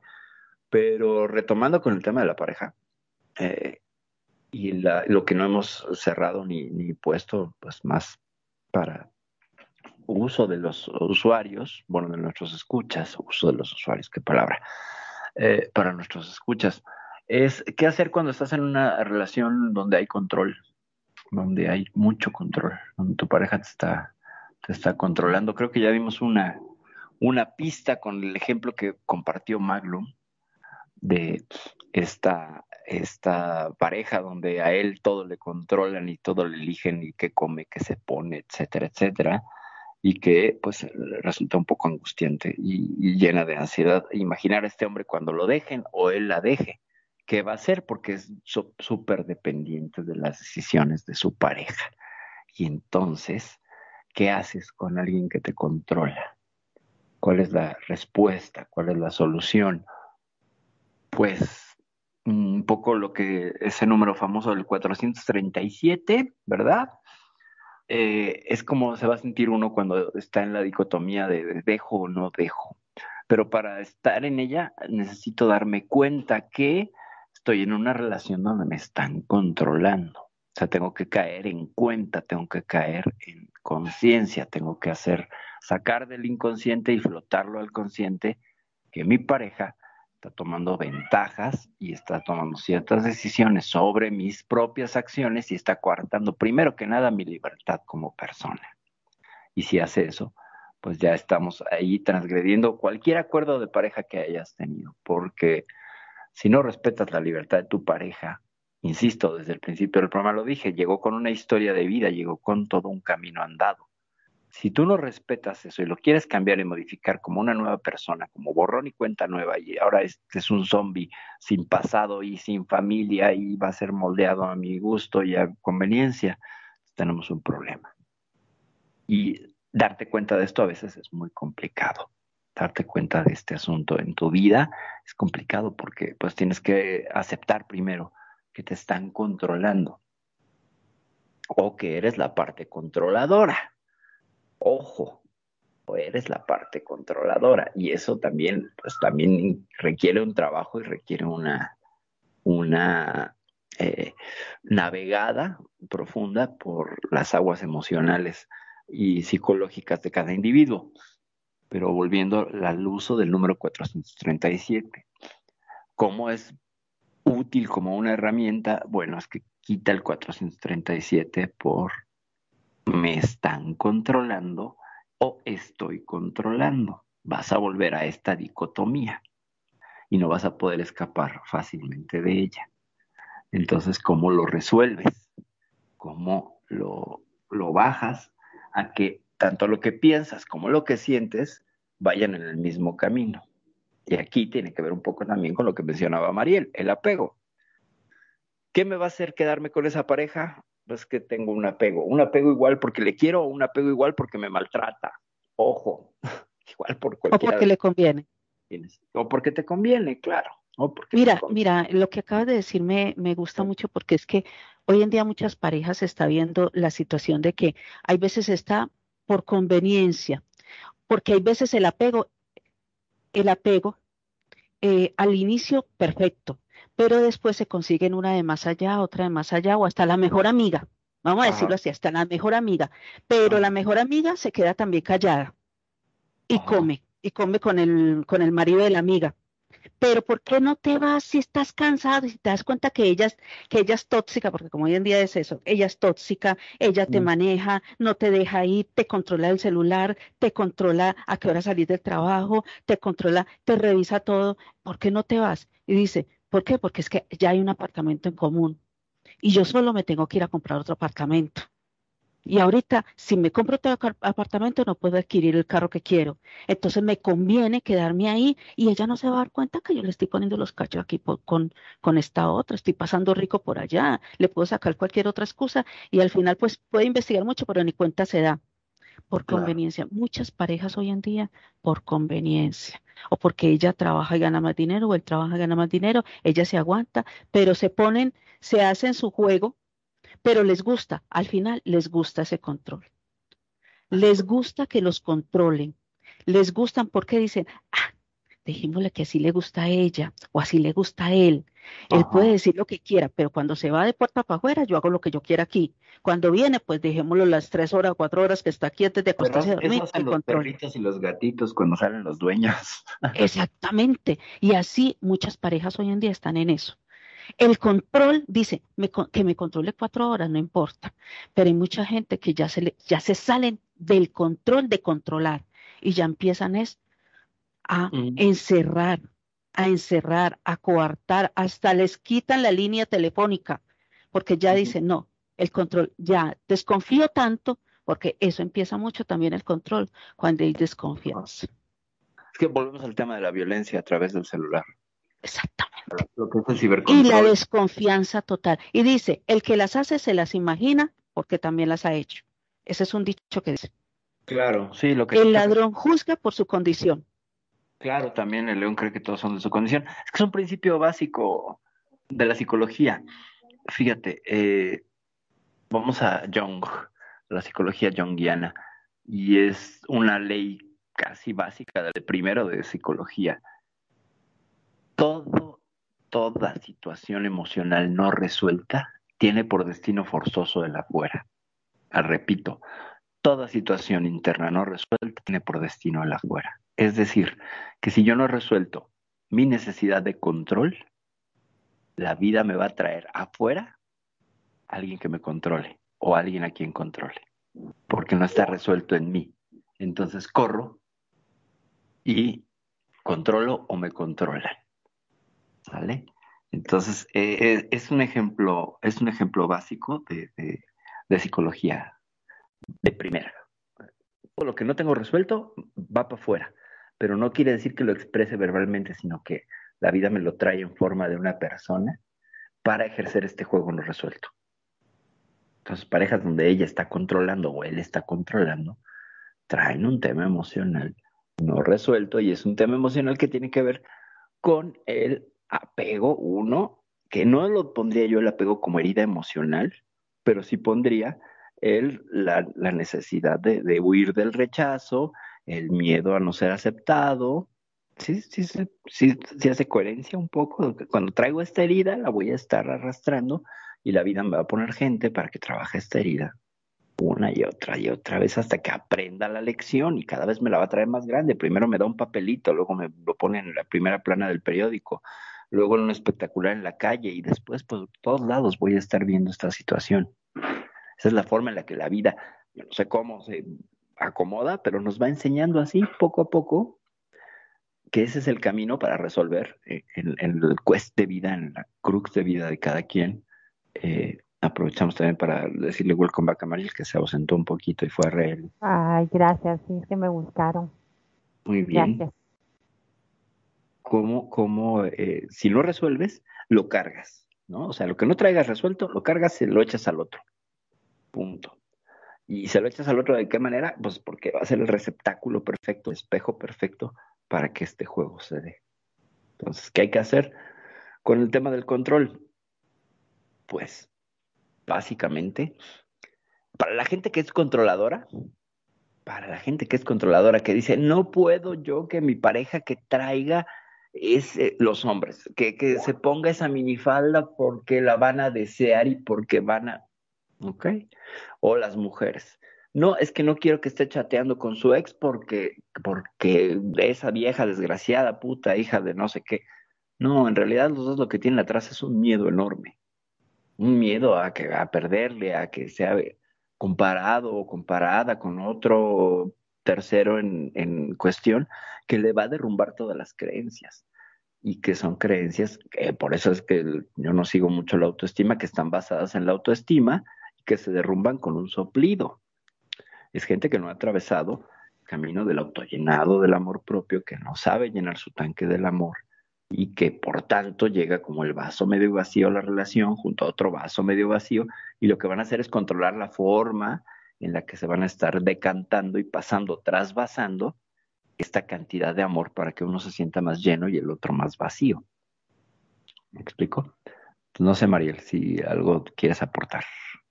Bueno, este, eh, es que a veces cae uno como en el colmo, porque lo que me pasó con una chica, bueno, no tengo nada en contra de ella ni nada. Buena nota la chica, solo que no soy ni, ni la gran amiga, ni ella la gran amiga mía, pero me pasa que me habla un chico, el que te conté. Lo voy, a compartir, lo voy a compartir con todos los oyentes aquí, con Nani y Magni. Y resulta que me habla, eh, eh, me habla el chico y me invita a platicar, porque solo no sé de DJ me ve, me invita a platicar a un lugar y, ya nos estamos platicando en un lugar solitario, como turístico, no sé qué, y como que estaba esperando a alguien y yo, yo tenía que cambiar mi, mi avatar para trabajar el otro día, entonces como que fue como rápido. Y después me encuentro en Facebook un montón de mensajes diciendo que, que, que tuviera cuidado y que él era el alter de yo no sé quién y que no sé qué, yo, y al rato me dice, pero ya está libre, que sean felices y un montón de cosas. Digo yo, pucha, aún, o sea, y si está libre, ¿por qué lo cela? ¿Por qué tanta joda? ¿Qué, le importa a ella lo que haga el, chico? Si tiene alter y si no tiene y, y si, si está hablando con uno, ¿qué? Le digo yo, mira, el chico ni siquiera me está enamorando. Le digo yo, este, ya no está contigo y para yo ser feliz yo no necesito un hombre y, menos un pixel, o sea, yo, soy feliz por mí misma, o sea, no, no necesito de, de, de, de él, que sí, que muy bien, que uno que aquí convivimos y, y nos hacemos amigos y compartimos y nos reímos y arreglamos indiferencias y todo, pero, pero, o sea, lo que quiero eh, retomar acá es que hasta dónde llega el control, o sea, ya tenían meses de no ser nada, según lo que me dice. Y otra cosa, la agarra contra mí como si yo tuviera la culpa de que él me quisiera hablar, o sea, por favor, de verdad que la maldita necesidad de control. Ajá. Eh, originalmente esto de la maldita necesidad de control viene más bien de una frase que, que manejaba hace años que era la maldita necesidad de aceptación, ¿no? O sea, descubrirse que uno está haciendo las cosas para que lo acepten. Entonces decía yo, chino, otra vez está la maldita necesidad de aceptación, haciéndome socializar y vincularme con los otros. Pero en el tema del control y del control a posteriori que está haciendo esta expareja, eh, sí, fíjate cómo el control cosifica al otro, le quita la, capacidad de decisión y la capacidad de opinión. Luego entonces lo, lo vuelve un ítem de su closet eh, y de su bagaje emocional y de su, pues ahora sí que su decoración eh, psicológico y mental. Y, donde lo puedo manipular y lo puedo controlar, porque eso me da seguridad. Pero, pero Cuando tengo miedo, controlo para quitarme la ansiedad. Mm. Entonces, ¿qué tengo que hacer para poder trabajarlo? Oh, aquí hay que poner redoble. Para resolver el asunto del control hay que improvisar. Y vamos a eh, inaugurar, yo creo que un, un, pequeño espacio de respuesta aquí en Piel Pixel, que va a ser el verbo de hoy. El verbo de hoy en, con el control va a ser improvisar. El verbo es acción, los verbos describen, acciones. Entonces, ¿qué hay que trabajar? La improvisación. Nuestro verbo improvisar nos va a ayudar a qué? A que si yo tengo ansiedad de que mi pareja, entonces, eh, va a salir con alguien que yo siento que es una amenaza, y yo repito estos patrones una y otra vez de el ciclo celos, reclamo, manoteo, dramaturgia, ¿ok? Entonces descubro que esto es un patrón, me está haciendo una rutina. Y entonces, ¿qué aplico? El verbo improvisar. No improvisar para controlar porque sigues en lo mismo, no se hagan los astutos ni las astutas, sino que usen este verbo para verdaderamente transformar la forma en la que estás controlando. ¿Cómo vas a improvisar con una pareja? Que sale con alguien, bueno, entonces para manejar esa ansiedad, tú puedes improvisar con salir a dar un paseo por el parque, estar en contacto con la naturaleza, salir a ver amigos que no has visto hace mucho tiempo, no por revancha, sino por el gusto de compartir en equilibrio y en horizontalidad con tu pareja. Tú sales, yo también puedo salir, no tiene ninguna intención, ni la tuya ni la mía, porque confío en ti. ¿Ok? Entonces, me permito explorar desde la aventura y refresco un montón de cosas y salgo un poco de estos patrones, estos patrones que me están encasillando y que me están haciendo quererme sentir seguro, segura, porque el otro me representa una amenaza a mi seguridad, a mi ansiedad. Dime. Pero es que también hay otra cosa, es, es algo extraño porque esta chica este, ya ha tenido otras parejas, o sea, yo la he visto, eh, es, es una, una chica conocida de contactos de, ella y yo, nunca hemos tenido ningún desacuerdo ni, ni nada. Y, y cómo se llama, y ella ha tenido otras parejas, ella estaba en mis sesiones bailando con sus, sus, sus chicos, sus novios, o sea, entonces, ¿cuál es la, la cosa? Eso también me parece que es como, como egoísmo, como no soltarlo, no sé, o sea. Bueno, eh, tenemos la idea, la idea cultural de que una pareja, cada pareja nueva viene a resetearnos emocionalmente, lo cual es muy peligroso. Habría que hacer un programa sobre el reseteo emocional, que es puenting, O sea, tú sabes, para el términos de electromecánica y de, electricidad, sobre todo puentear, hacer un puente, es conectar dos puntos por donde pasa un flujo de energía, haciendo una suerte de atajo, ¿ok? Entonces, con unes unos cables, a lo mejor es que es muy complicado que este flujo de energía pase porque hay algo que bloquea, y tú haces un puente, es decir, eh, a lo mejor hay una pared y en lugar de hacer un hoyo, pues lo que haces es tiras el cable, sube la pared, cruza el grosor de la pared, baja y conecta. Eso es un puente, ¿ok? Pero en realidad no está resolviendo el problema. Lo mejor era hacer un agujero a través de, pero a lo mejor es más fácil hacer el puente, no traes la herramienta, etc. Y puentear emocionalmente es cuando yo no resuelvo un asunto, ni le doy buen duelo, ni concluyo, ni doy, doy un buen cierre, y salto a la siguiente pareja. Entonces traigo todo el tema eh, emocional de la pareja anterior, más el subidón emocional que me va a traer la nueva pareja, lo cual es válido y coexisten.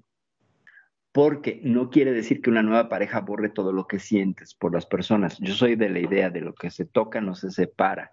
Es decir, todas tus parejas dejan huella en ti y tú dejas huella en todas tus parejas. ¿Ok? Entonces, esta chica a lo mejor quedó con una huella muy profunda que no puede superar porque no le dio un buen trabajo de cierre, de duelo, de bla, bla, bla y está tratando de controlar porque le exige a la vida que venga ese cierre, ¿sabes? y, le, y entonces tú te conviertes en una parte de su dramaturgia y en una actriz que tendría el papel de ser la que dispare esa respuesta de la vida para que ella pueda cerrar el ciclo con él. Mm. y es tema de ella. Lo que tiene que trabajar ella es eso, que no ha cerrado eh, su ciclo de, duelo con este personaje. Por eso es que persigue. Por eso es que persigue. Sí, o, o, ve tú a saber si ahí siguen rondándose o lo que sea. Ajá. Que, que vas a ver uno, ya eso ya son cosas. Claro, ya, es que ya te puedes poner a suponer. Eh, eh, te puedes poner a suponer cualquier escenario, ¿me explico? Y eso eso pues no, no sirve de nada porque está suponiendo. Bueno, lo, lo, lo que importaba aquí era como tomarlo ejemplo porque en realidad el chico ni ha vuelto a hablarme, ni nada, ni yo a él, ni nada, nada, nada. Es que no significa la gran cosa. Amistades que van y vienen. Claro. Buena gente, el chico, y que va a los sets y esas cosas normales de la vida. Ajá, ajá. Sí, sí, sí. O sea, mira, eh, es que continuamente nos vamos a encontrar eh, ejemplos como este, que lo que nos va a llevar a darnos cuenta es cómo no tiene que haber una relación activa para que siga existiendo el control. Esto es muy dado cuando las parejas terminan. Cuando terminas con una pareja, terminas con una pareja, pero parece que hay una suerte de juego, de sobreduelo, donde si el otro se linkea con alguien inmediatamente, cosa que es muy libre de hacer, cuando alguien me, si alguien me termina en ese momento es libre y si quiere irse a besar o hacer lo que sea con otra persona, yo no voy a presuponer que eso estaba antes de mí. A lo mejor no, a lo mejor sí, pero ya no es mi pareja, ya no tengo que opinar. ¿Me explico? Ya no tengo injerencia. Entonces, como un adulto digo, ya se terminó, perfecto, tú, tu camino, yo mi camino, empiezo mi duelo y si tú no lo quieres empezar allá tú, pero yo hago mi trabajo de duelo. Una vez que lo concluya, será que yo me pueda vincular o no para no hacer una relación puente. Pero lo que veo es que si alguien inmediatamente salta y corre a otra pareja, pues bueno, está haciendo relación puente, pero es muy libre de hacerla. ¿Ok?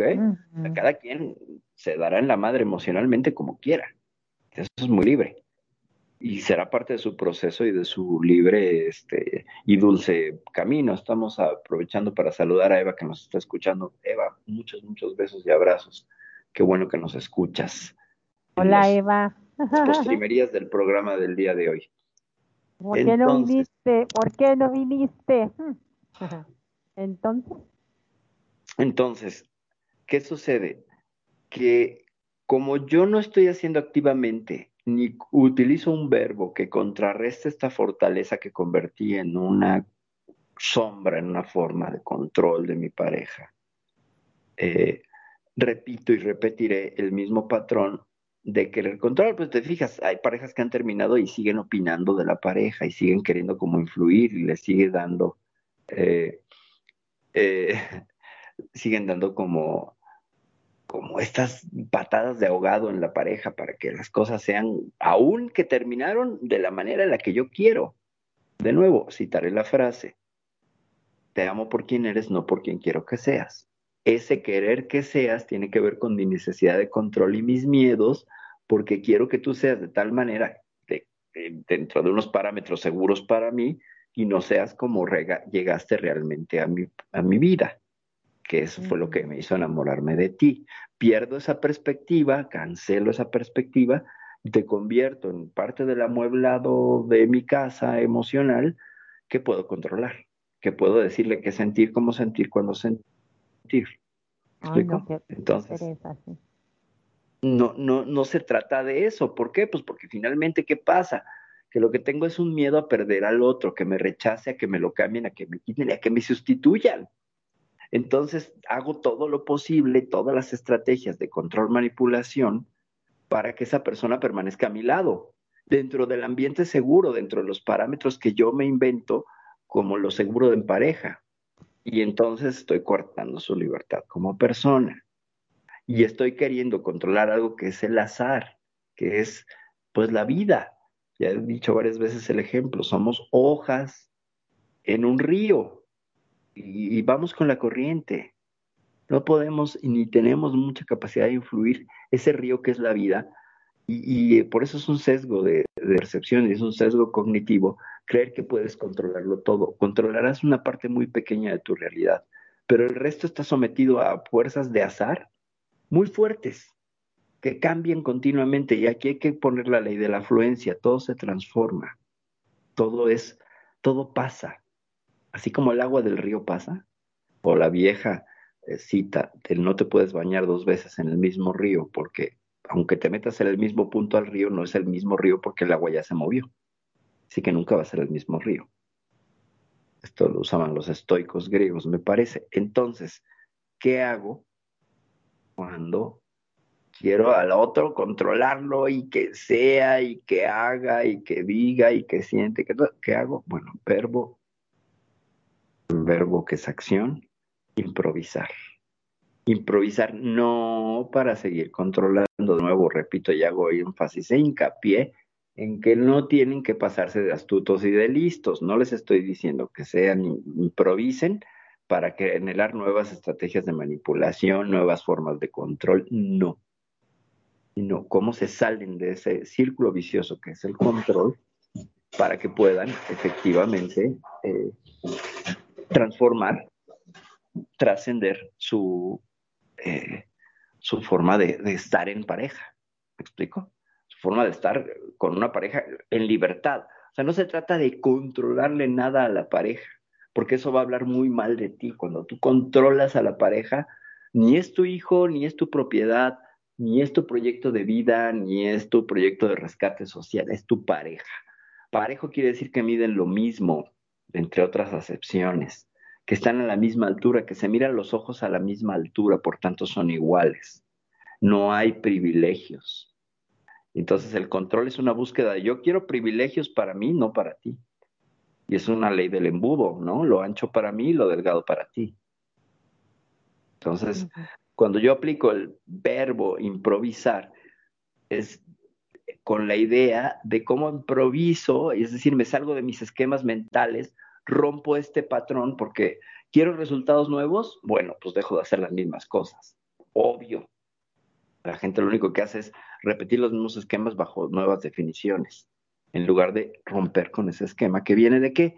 De la herida necesidad diagonal, cadena emocional que hemos repetido hasta el cansancio en este programa, que tiene que ver con qué, con que no, ay, con que me rechazan, con que me hacen sentir sola, con que no quiero estar sola, no quiero que me rechaces, no quiero, pero en lugar de hablarlo desde ahí, porque todos sabemos que ese es el problema, creamos una serie de telarañas mentales, dense cuenta gente, cómo creamos todo este embrollo y este edificio conceptual que es tan sencillo, tengo miedo de perderte. Si tú estás hablando con tu expareja, me da miedo, me dan celos, ¿sabes? Pero eso no quiere decir que te justifique para nada controlarle le estás contando de corazón y desde la raíz qué es lo que tienes. Y si le agregas una ayuda a resolverlo, te estás poniendo un segundo verbo, ayudar. ayúdame a resolverlo, porque si no puedes, también puedes pedirle a tu pareja ayuda. Y esto, esta forma de acercarte a la pareja, en lugar de, ¿por qué estás hablando con esa desgraciada? ¿Y quiénes son esas del WhatsApp? ¿Y a quién le diste el like? No, ¿Sabes qué? Tengo miedo. Ayúdame a resolverlo. Lo mismo con la ira. Ya haremos un programa sobre la ira, pero esta estrategia... Lo agarran, eh, siempre lo agarran contra las chicas, o sea, el chico nunca hace nada. Eh, es una cuestión de sesgo interesante que podríamos analizar, este, Mariel. Creo que tiene que ver con una cuestión de género y de machismo. Tiene que ver con eso. Cuando, cuando ah, se busca culpabilizar, pero es que de nuevo es el afuera, de nuevo es eh, la clásica pregunta de imagen de Facebook, que me parece no de pésimo gusto, pero algo eh, súper tonto. En una relación de amantes, ¿quién tiene la culpa? ¿La esposa o la amante, no? o el marido. Ah, no, el amante o el marido. La culpa no hay culpa, hay responsabilidad. Y son tres adultos que están siguiendo un juego y, que ya entraron en la dramaturgia de estarse atacando, ¿no? Y de decir, yo soy la esposa porque tengo un privilegio, no sé qué, y el amante, pues yo soy el amante y estoy más buena y me, él me coge y a ti no, ¿sabes? Y, y mientras el hombre sale ganando una cuestión de machismo. y yo soy la amante y tú le lavas para que me venga a ver. Claro, todo este tipo de, soberbia cultural, de donde me puedo poner encima del otro y ya entonces estoy bien en posición de segura. Diría el fabuloso poeta Gianluca Grignani, en paz descanse, este hombre de la canción de Mi historia entre tus dedos, tiene una frase brutal para sentirme un poquito más seguro. Él la traslado al asunto terapéutico psicológico y cuando la gente se da cuenta de lo que está haciendo, le digo, lo estás haciendo para sentirte un poquito más seguro, más segura. Por eso controlamos al otro. ¿Por qué? Pues porque así me hace sentir más seguro, así estoy más tranquilo, no tengo ansiedad, no te me vas a ir. Ya te puse una serie de cercos para que no te escapes tú, cabra loca. En lugar de agarrar y decir, te abro todas las puertas, pinche cabra loca, corre todo lo que quieras. Yo sé que aquí, aquí, aquí, el heno que te doy te gusta mucho. Aquí va a estar tu heno para que regreses cuando quieras. Esa es la diferencia. En lugar de cerrarle la puerta a esa cabra enloquecida, la dejas que se salga, que rompa, que aprenda, que haga, que es un adulto, sabe lo que hace.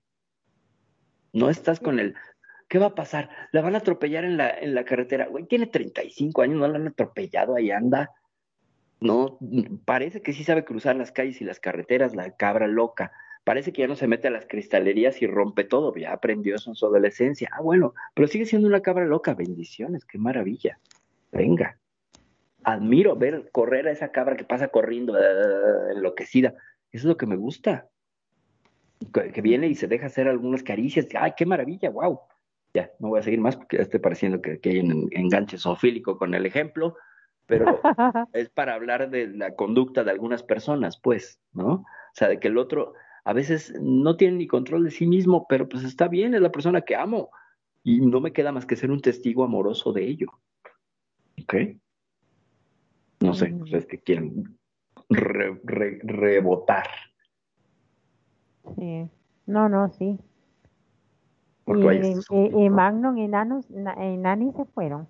No, aquí anda. No, no, no, estamos acá, estamos acá, estamos ah. atentos a la conversa, pero eh, lo que pasa es que también eh, eh, pregunto, ¿eh? No sé, es una forma de, Si vos decís, yo le abro la, la cerca y le digo, anda, corre, jugá, total, yo sé que a vos te gusta el heno.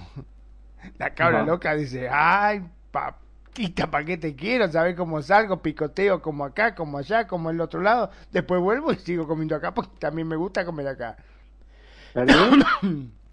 y Está ¿Y no te parece que también en cierta forma estás dando eh, lugar al libre albedrío? O sea, para que esa cabra loca haga lo que quiera, cuando quiera y como quiera, y se está olvidando un poquito de, de digamos... El compromiso de pareja. Exacto. fíjate cómo, cómo el compromiso de pareja sería una atenuación de su cabra, lo que es. Es decir, cuando, si esto se hace en generosidad y la cabra sigue siendo loca y puede decir, bueno, voy a venir a comer en cinco días a las tres días a la semana y los otros ando echando fiesta, pero lo hace y sigue siendo cabra loca, está genial, porque no está deteriorando su ser cabra loca, ¿ok?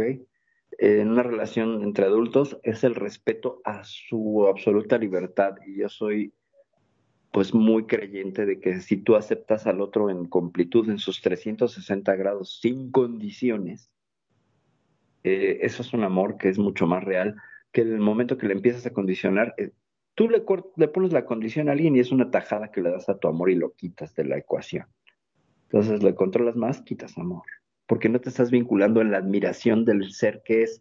Creo que ya lo habíamos hablado aquí, o no sé si ya hice el programa de tres formas de amor, pero hay una anécdota muy linda que tiene que ver no con una cabra, pero sí con un halcón.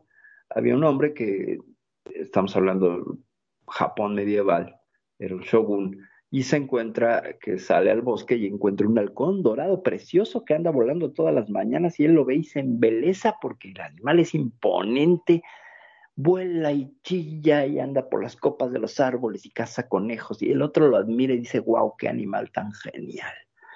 Y lo va a ver también en las tardes, que también anda ahí volando y tiene otra textura por el sol y todo, y se le ve el plumaje divino. lo, lo amo tanto que lo voy a lo voy a atrapar. Le pone una trampa, lo atrapa, lo mete en una jaula preciosa, una jaula de oro, lo lleva a su palacio y a la semana le pierde el gusto al halcón y lo ve al halcón triste. Y dice, mm, es que es el halcón, pero no es el halcón. Es que, es que el halcón se veía genial volando.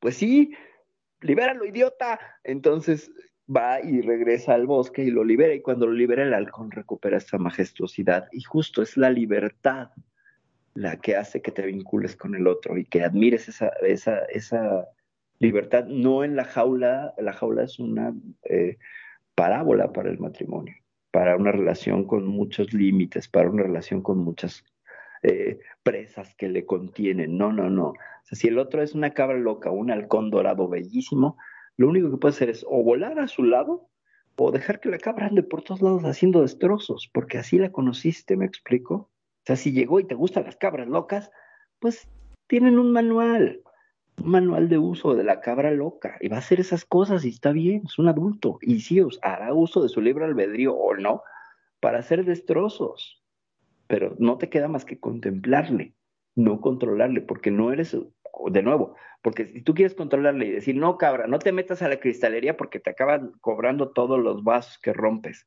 Ah, pero tienes para pagarlo, pues si te gusta, bueno, pues ve, eres una cabra troll, ¿no? Está perfecto. Yo no te voy a pagar nada. O sea, todo lo que hagas tú, y si acabas en la cárcel, pues ahí te llevo tus cigarros, pero yo no me voy a eh, poner en la, limitarte porque me vuelvo entonces la esposa de tu amigo Magnum que le controla todo hasta cómo se viste, cómo, y él ya dejó de ser una cabra loca. Entonces, como yo miro el amor, es una celebración de la libertad del otro. que es lo que hizo que te enamores? A ver, perdón, ¿no? Pero yo creo que eso está fantástico, lo que vos decís es así y, me, y lo celebro y me parece que está bárbaro, pero eh, convengamos que la pareja se hace de dos. Y si los dos están de acuerdo en que el halcón o que la cabra sea loca y que ande y picotee y coma acá y coma allá y vuelva, me parece fantástico porque los dos van a hacer lo mismo y, y, una cabra va a comer acá y la otra va a comer al otro lado y después se reúnen y comen juntos y después salen a comer por todos lados y está fantástico porque los dos están de acuerdo. Pero, ¿qué pasa si uno no quiere eso? Entonces a mí me da la sensación de que las reglas tienen que ser claras al momento de la pareja. O sea, si los dos decidimos ser cabra loca y correr y comer acá y comer allá, fantástico.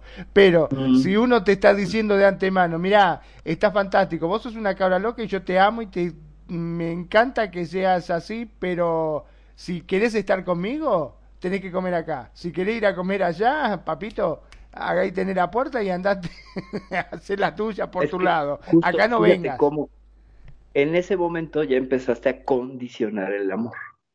A ponerle Está bien, pero por eso insisto, insisto, yo creo que en el caso de las parejas, en el caso de las parejas, es como la sociedad, ¿entendés? Eh, eh, yo soy tu socio, fantástico.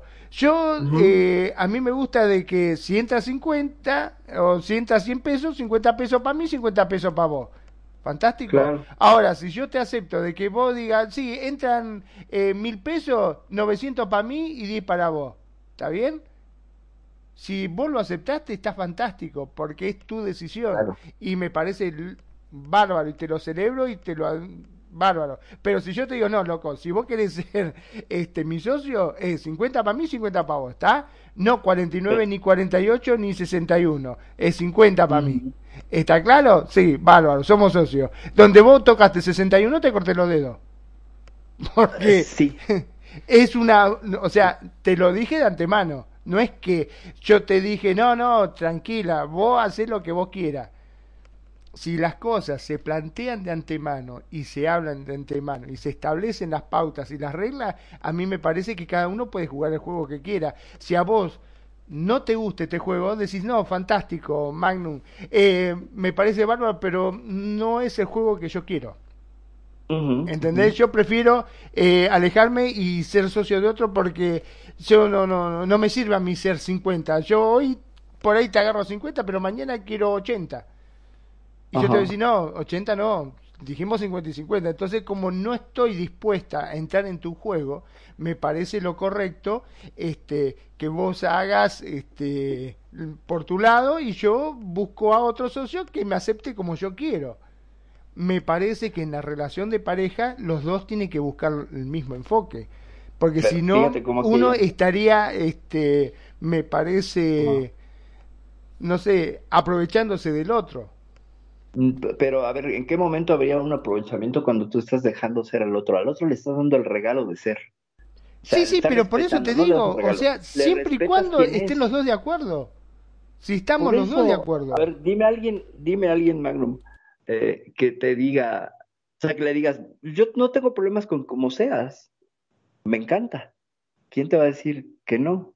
Pero si por eso que digo, no, alguien, no, es que me choca que hagas, ya valió, ya hubo problema, ya hubo conflicto, ¿sabes? Entonces eh, creo que la cosa es, y además eh, eh, que, aquí el ejemplo versa sobre el admirar y, y, sí, admirar la libertad del otro. Se presupone que hubo un acuerdo para estar juntos, sí, claro. ¿Te acuerdas el programa de desacuerdos de pareja? Lo que no decimos, en pareja, lo que no establecemos en pareja, lo que no se negocia en pareja. Aquí el ejemplo es, si se supone que ya los dos están ahí, uno es cabra y le gusta estar de cabra loca y al otro le gusta que sea cabra loca. A lo mejor el otro es un ratón del granero que le gusta estar en el ratón del granero y a la, a la cabra le, le atrae la paz que le da el otro porque tiene un lugar seguro. O sea, es un equilibrio ahí. No estoy diciendo que todas las parejas tengan que dar ese equilibrio, también es una falacia, también es una idea muy popular, pero no siempre. Hay ocasiones en que sí, está genial, pero hay otras que no, y las más frecuentes es que no. Entonces hay que negociar. Sí, entiendo perfectamente que se tenga que negociar, entiendo el ejemplo del, del negocio, de, del, pero, pero fíjate cómo, nada más pongamos pocos naranjas y amarillos, cómo el lenguaje comercial viene y lo traemos de nuevo a la cuestión de las relaciones. ¿Ok? Es interesante esto es lo que decía Sigmund Bauman en Amor Líquido, cómo hemos traído este lenguaje comercial para nuestras vinculaciones con el otro, con el, bajo la ley del como beneficio. Si yo llego, fíjate, esto es algo que sucede como un debate filosófico, si quieres, es una cuita filosófica. Si yo soy partidario de que tenga que negociar y establecer acuerdos, y el otro no, en el momento que yo se lo pongo, por muy sano que suene psicológicamente, le estoy imponiendo una forma de ser, aunque sea una forma de ser sana, es impuesta.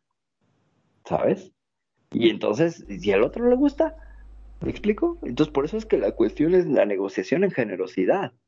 Yo te doy para que seas, pero yo no dejo de ser, lo que decía Mariel, vengo feliz de mi casa. Eso sería ideal.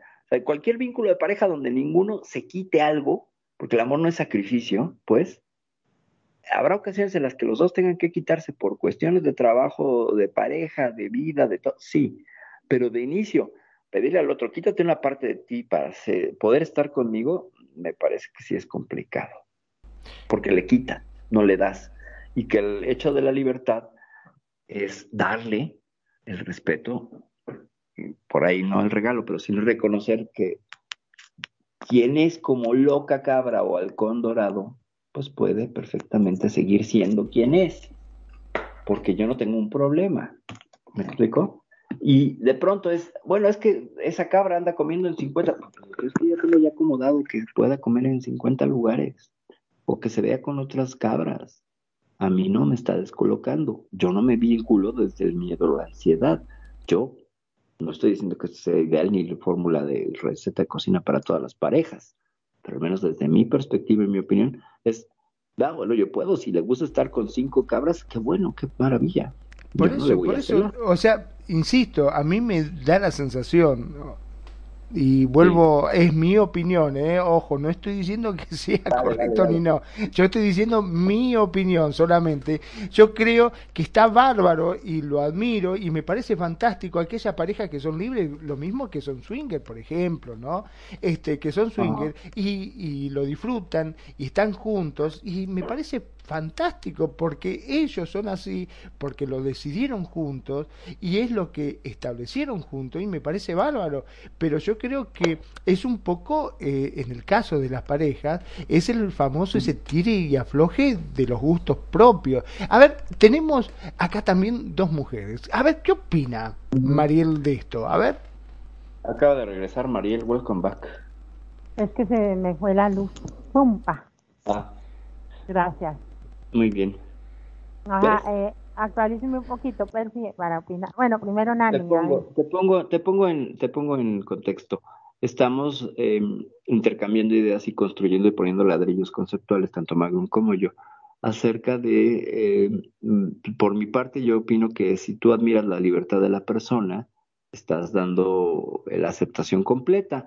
Y por otro lado, Magnum coloca el, el, la otra pieza, la otra pieza del Lego, de esta pirámide conceptual que estamos armando en este programa, como mm, el hecho de que hay, tiene que haber acuerdos y límites, porque igual yo te veo en libertad, pero igual tu libertad me sobrepasa, y entonces a mí ya no me gusta, ¿sale? Y como no me gusta, entonces tendríamos que negociar.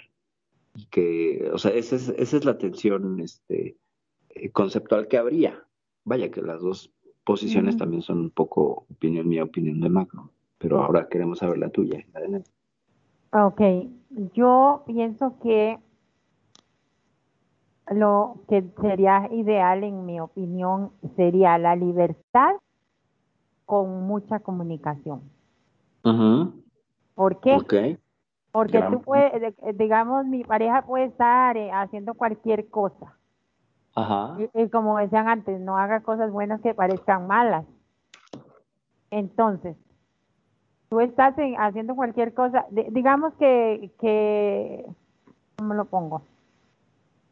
Digamos, digamos una pareja como Nani y, y, y, Magnum, que, que es una pareja ya, para poner ejemplo, muy, muy sólida, muy consolidada, y bueno, yo digo eso. Por eso decía antes en el programa pasado que ya ellos no están en el enamoramiento, porque ya tienen algo más, como el amor, como más más firme, digamos. Entonces, digamos, si usa, si, digamos que si usara lo que yo pienso, que es la libertad con mucha comunicación, Magno puede estar, por ejemplo, en, ajá, Magno puede estar, por ejemplo, en, En, un club pinchando, digamos, y Nani puede estar eh, modelando. Entonces, eh, y eh, tienen total libertad y, y Magnum es el que decide, bueno, yo voy a respetar a Nani, es, es el amor de mi vida aquí en el juego y en RL por mucho tiempo. Eh, hemos construido esto, hemos hecho lo otro, la, la, que le habla a una chica y la comienza a enamorar, ¿verdad? La comienza a enamorar. Lo comienza a enamorar a él. Ya, ya le contesta ah, con mucho respeto, hola, bla, bla, bla, ya, pasó.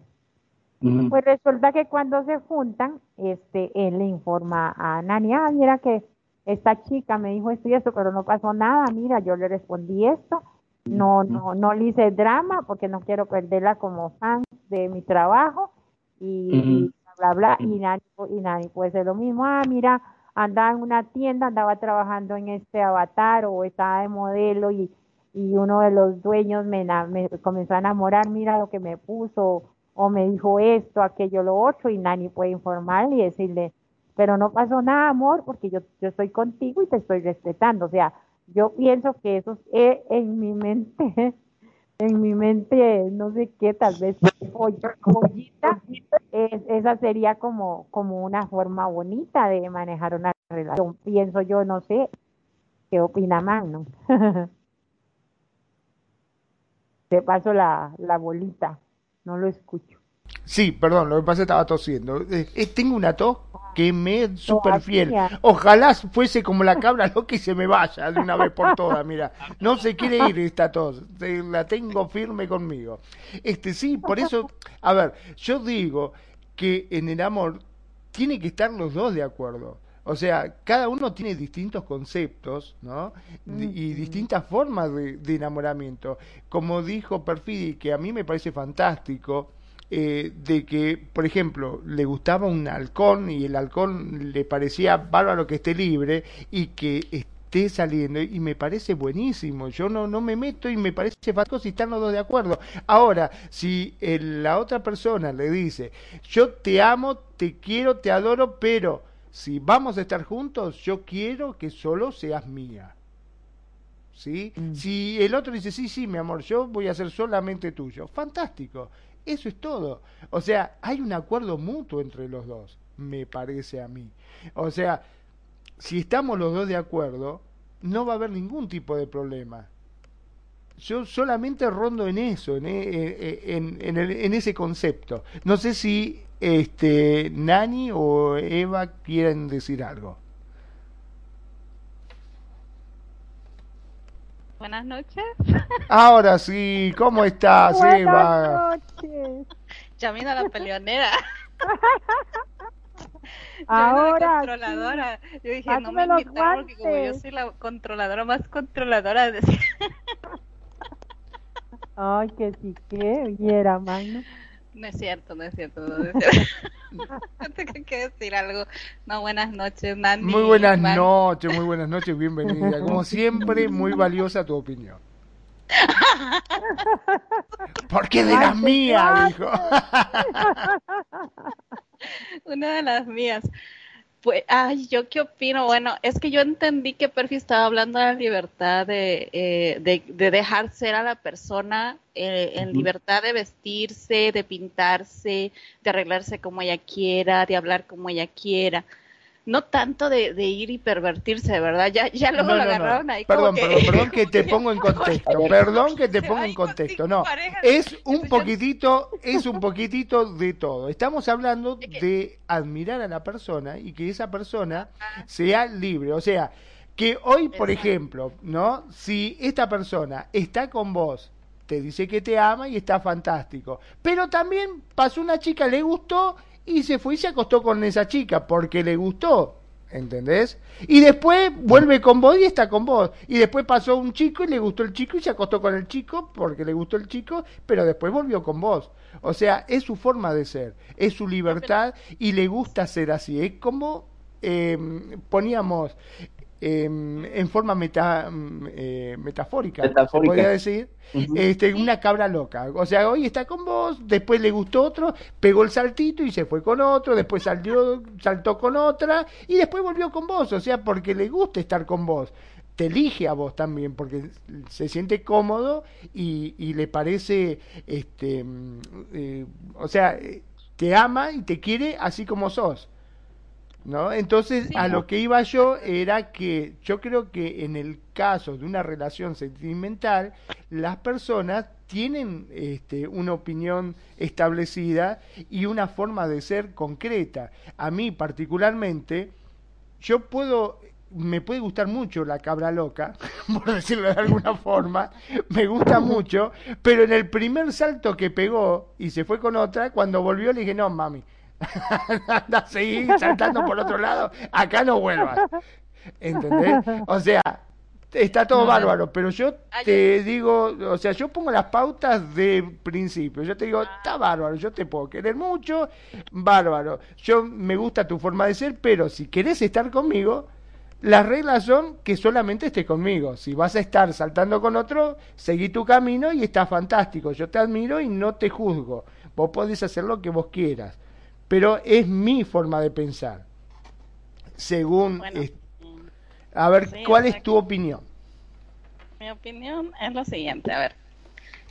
Para empezar, estamos hablando de, de, digamos, de dos libertades, ¿no? La libertad de la persona, de, te, te decía hace un momento, de cómo actúa, de cómo se viste, su, su personalidad, cómo es, que si es coqueta para hablar, que si No, es alegre para hablar. sí, sí, sí. No, pero a veces hasta en eso se ponen límites si estamos Ah, hablando de, de allá, o sea, por eso, por eso hablo de esto, porque desde allí ya empezamos a quitarle libertad a la persona. Yo veía, o sea, yo me imaginaba, ¿vale? Porque no había eh, escuchado todo el contexto, pero yo me imaginaba que esa cabra lo que era eso, ¿no? Era aquella que se va, se ríe, se la pasa muy bien con sus amistades, conversa hacia aquí, hacia allá, y es dinámica y es independiente. Y luego regresa a casa y está con su pareja feliz y tranquila y solo es de ella, claro está, en una, en una relación mono, monógama, se llama así, ¿no? O sea, de dos nada más. Pero ya en cuanto a los límites que tenemos cada uno, pues sí, claro, eso lo dejas en claro en, pareja, en eso sí estoy de acuerdo, que debemos dejar en claro nuestros límites desde el inicio, quizá no tan del inicio, sino que vamos conociendo a la persona y no le estamos poniendo límites, pero sí nosotros mismos, de acuerdo a nuestros, a nuestros principios o como te decía, nuestros límites, decidimos si seguimos con esta persona hacia pareja o si solamente tenemos una amistad con ella cordial. O sea, vamos conociendo a esta persona y vemos también cuáles son las maneras que tiene de pensar, los límites que tiene y bueno, no sé, si, si esta persona te empieza a hablar estas cosas, tú dices, oh, bueno, yo no voy por allí. Pero no, no le pones así, o sea, a menos que te hable directamente y te diga, quiero una relación contigo y con cinco más. Pero sí yo creo que la cuestión de, de la personalidad, de la manera en cómo se comporta, no podemos limitar a una persona. Porque ya desde ahí empezamos a, a, a ¿cómo se dice?, a socavar su, su manera de desarrollarse en sociedad. Pero este. Claro, es como quitarle, digamos, su esencia. No, no, no, por supuesto que no. Ajá. Yo también estoy Sí, en no, eso de acuerdo. no. Y Este- sabes qué pasa también que muchas personas que les eh, tienen muchas amigas, por ejemplo, no, yo eh, tenido, bueno, mi pareja, por ejemplo, este pasaba esto, ¿no? Y qué pasó que como yo no era tan controladora porque no tenía tanta experiencia en aquella época, ¿verdad? Este, pues yo lo veía normal porque yo también tenía muchas amistades y, mientras no me diera, o sea, no, no me diera a entender nada malo, pues él venía e iba y no le decía nada, no había, no había ningún control. Pero a veces tú te vas haciendo controladora si tu pareja lo es también. O sea, fíjate cómo son las cosas. Cuando, cuando hay una persona que ya está como, como maleada, por así decirlo, que tiene esa necesidad de controlar, y lo que estaban hablando hace rato, te empieza a decir, ¿y por qué te vistes así? ¿Por qué te pintas acá? No deberías de salir así. No deberías de hablar así tan cariñosamente con tu amiga. ¿Por qué le dices, sí, mi amor, gracias, este, buen día, ¿no? Porque a veces hay personas que hablan así, muy cariñosamente con, la- con las personas. Entonces vas acabando, vas limitando. Ahora, en cuanto a la relación de, de pues de, de varias, pues sí, ya queda en cada pareja conforme van andando, si llegan hasta ese punto, porque a veces llegas a una relación de dos y luego con los años deciden eh, darle entrada a otro más en, en, el, en la relación. Eso sí, yo lo he visto.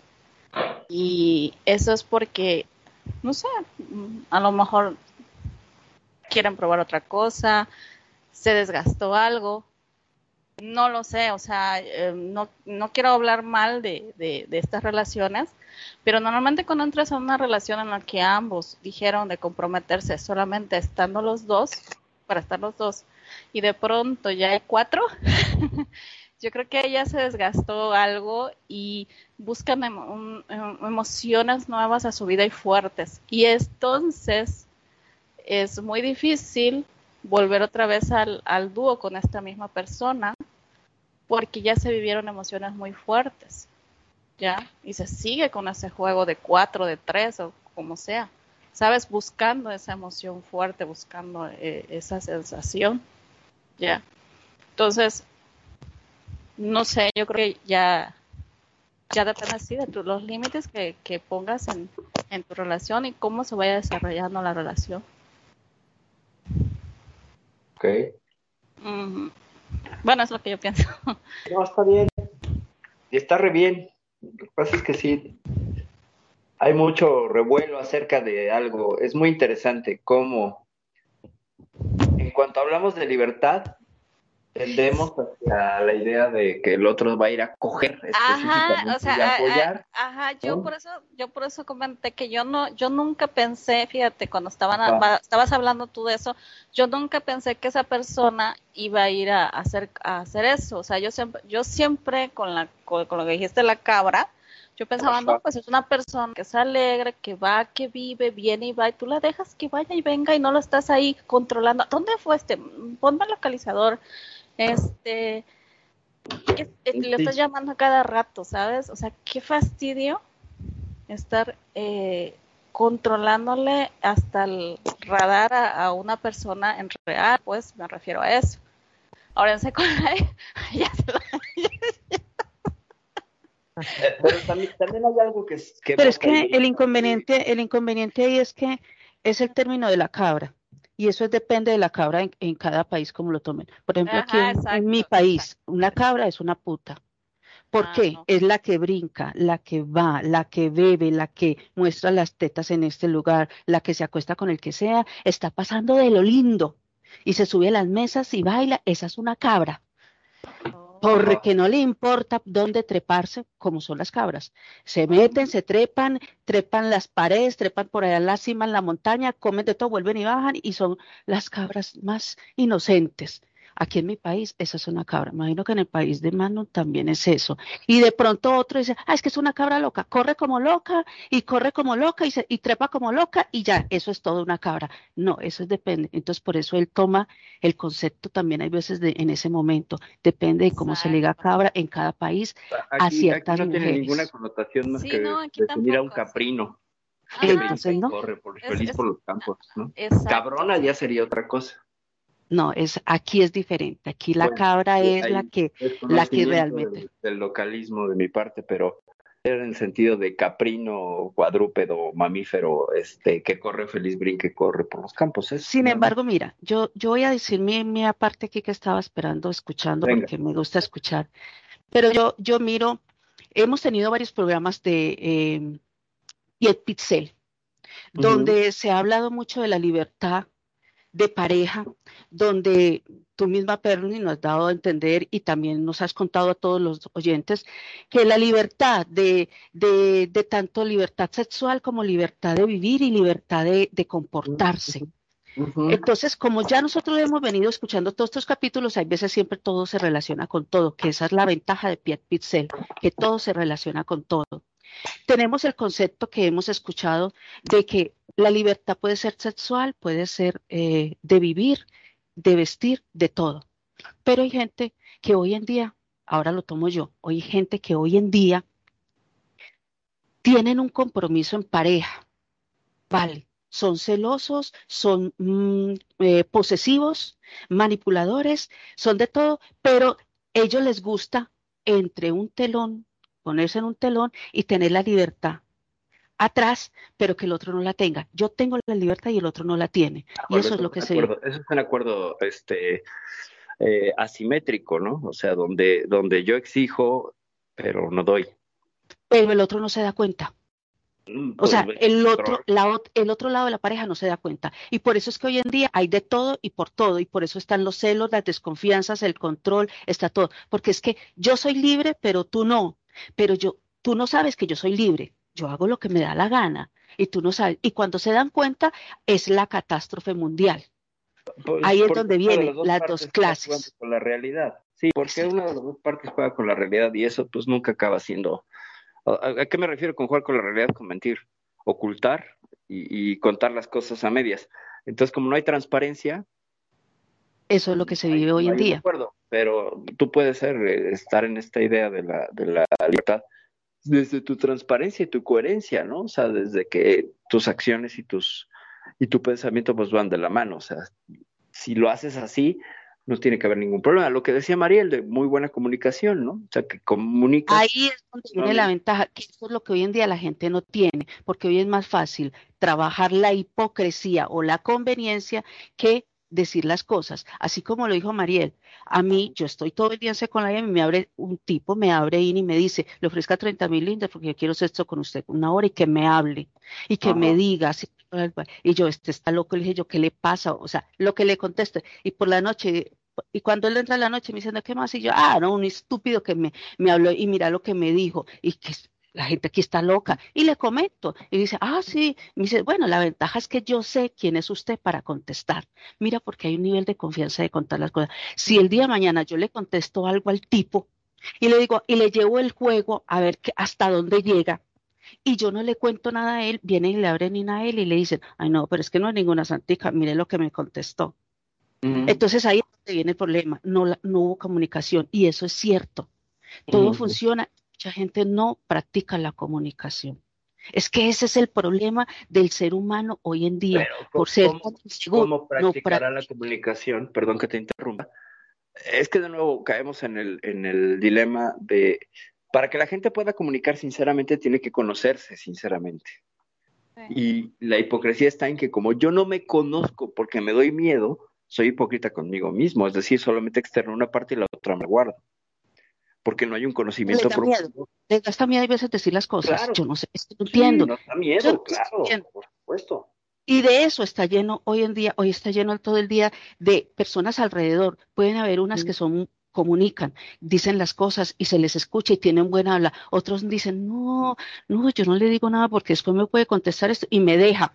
Es el miedo, el temor y eso es lo que estamos lleno hoy en día. Esta generación está viviendo hoy en día la inseguridad, el miedo a lo que dije al inicio, el miedo a la soledad, al abandono.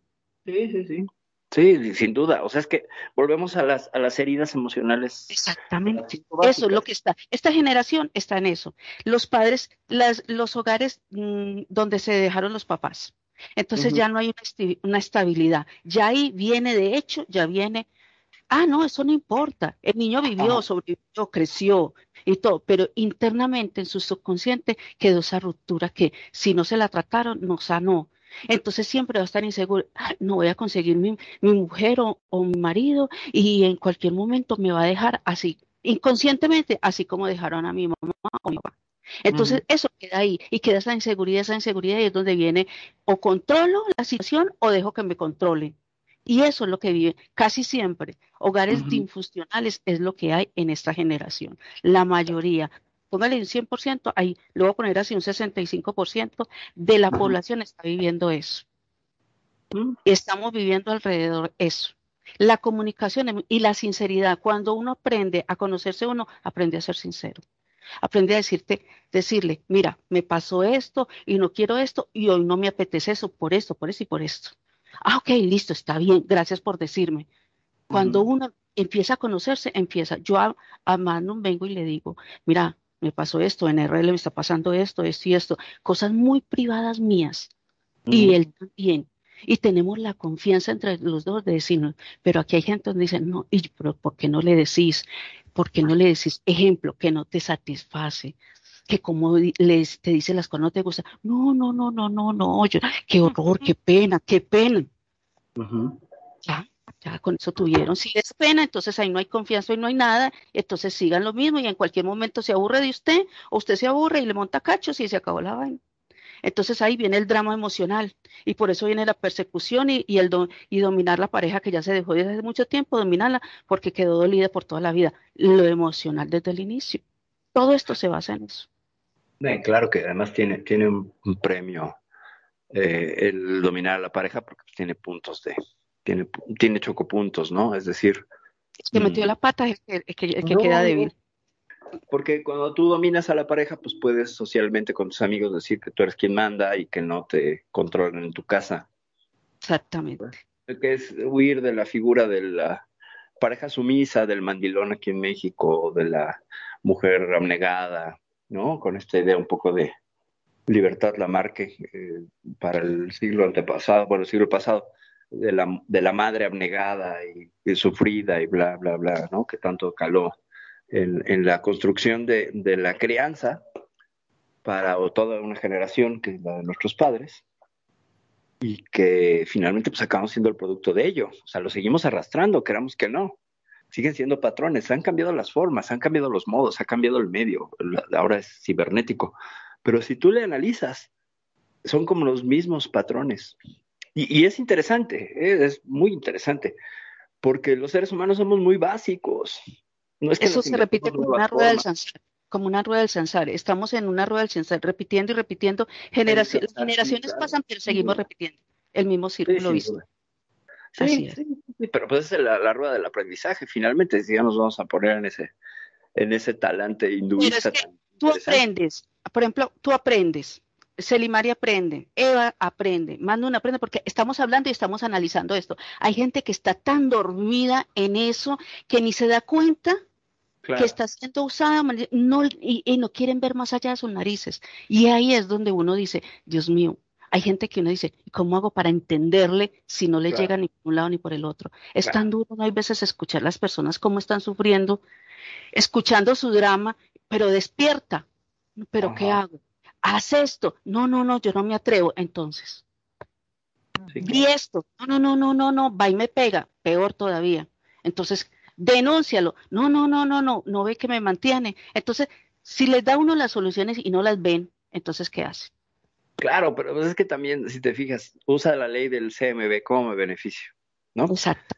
Eh, no lo deja porque la mantiene, pues se beneficia porque la mantiene, entonces tiene que pagar una cuota, un tributo o algo en dejarse, y eso, es bien fuerte, El hoy en muchas parejas están es por beneficio, porque me sirve, porque y no es ya no es amor. porque nos controlamos, porque no somos utilitarios. Pero es que ese es fundamento básico de la de la sociedad. No vayamos más lejos. ¿Por qué funcionamos también en sociedad? Pues porque originalmente y de manera primitiva los primeros asentamientos humanos lo que hacían era protegerse los unos a los otros, todos se usaban y ese todos se creaba un nosotros. Y ese nosotros podía hacer frente a, era más fácil construir un fuego, era más fácil colectar vallas, cazar un caballo, un oso, etcétera. Pero habían ahí es donde tú, ahí es donde yo entro y te interrumpo. Habían grupos que estaban destinados para armar el juego, había un grupo que se iba para ir a la casa, porque ellos querían ir a cazar. Este grupo, a mí me gusta la casa, a mí no me gusta prender el juego, con eso me quemo, me voy para la casa. Entonces se formaba un grupo porque quería, ahí tenían la libertad de escoger qué es lo que usted quiere hacer. Ahí venía eso. Hoy en día ya no hay esa libertad.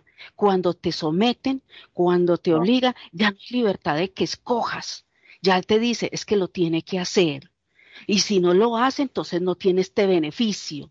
Entonces, hoy en día todo eso se cambió, ya no, ya hoy en día a la mujer o al hombre dice, es que yo ya no quiero hacer esto, pero le, lo tiene que hacer porque es que va a tener, sea para el trabajo en una fábrica, sea por, por su negocio, sea por su casa, sea por sus hijos, sea por lo que sea. Ya hoy en día muchos, muchos se sienten obligados a hacer eso no por gusto. Y hay otros que sí lo hacen por gusto y por conciencia, que ahí es donde viene uno. Hay gente que sí lo hace y que lo debiera de hacer. ¿Por qué? Porque son sinceros y hablan a plenitud. Me gusta hacer esto. Ah, yo te apoyo que lo hagas. A mí me gusta hacer esto. Apoyémonos. Y si nos apoyamos ambos, usted puede hacer lo suyo, yo hago lo mío y juntos vamos echando para adelante. Pero hoy en día ya no es así. Ya hoy en día no se busca juntos echamos para adelante. Ya hoy en día se busca yo quiero esto, a mí me gusta esto, eh, cada cual busca su, su beneficio sin importar el beneficio del otro. Y el que quiere, el que quiere someter a la otra persona siempre busca el beneficio de lo que necesita,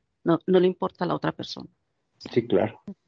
Sí, sí, estoy, estoy completamente de, de acuerdo con, con, esa, con esa idea. Pues si ustedes no disponen de otra cosa, yo creo que podríamos dar rápidamente un cierre para conclusiones, porque estamos cumpliendo ya con el tiempo establecido del programa, que hoy, hoy empezamos un poquillo tarde pero aquí seguimos y aquí estamos en piel pixel. Eh, no sé, Mariel, quieran aportar, Eva. yo decirle, bueno, Eva, dale, Eva. No, no, no, no, no, habla tú, yo pensé que ya en plan, eh, ya en plan cierre, o sea, yo lo que quiero decir es que, bueno, en humilde opinión tampoco es que estoy imponiendo a que a que trabajemos más la la autoestima, el querernos, el ser un poco más seguros nosotras y nosotros, este, para así poder dar esa confianza y también, también eh, estar con la, la, persona que realmente nos, nos valore o quiera estar con nosotros, no andar ahí uno pensando en que, ay, si se va con la otra y que aquella tiene el avatar más bonito o, X cosa, o es DJ, o es modelo y yo no, o, cosas así. O sea, hacer más, trabajar más en nosotros para poder dar eso y, también tener confianza.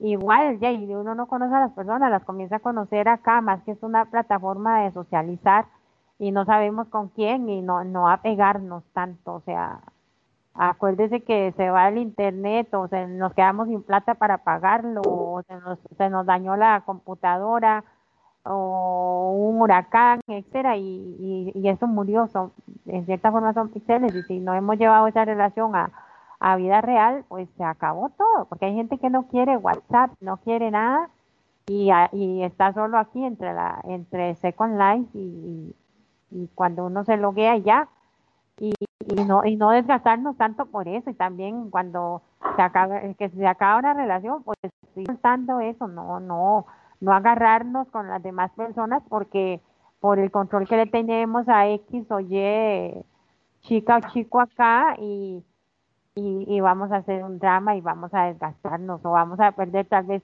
amistades bonitas o o, o qué sé yo, contactos de, de juerga, de, de fiesta por una tontería. Entonces, no sé, yo pienso que eso, ser más seguros de nosotros mismos y, y ahí para adelante y dejar de controlar tanto. Son un poquito chiquillos, un poquitín. Besitos a todos. Muchas gracias, Mariel, muchas, muchas gracias. Muchas gracias. Y muy sabio ese, ese final, tienes toda la razón. Sí, sí, hay que, hay que, hay que trabajar para aumentar esa, esa seguridad, para no estarle exigiendo cuotas al otro. Muchas gracias. Eva. A ti, a ti por invitarme. Sí, este, pues muy bonito tema, me encantó. Y es cierto que una de las cosas que, que, es admirable es ver a esa persona que tú quieres eh, en libertad, feliz y contenta sin estar este, deprimida porque le estás cortando las alas, ¿no?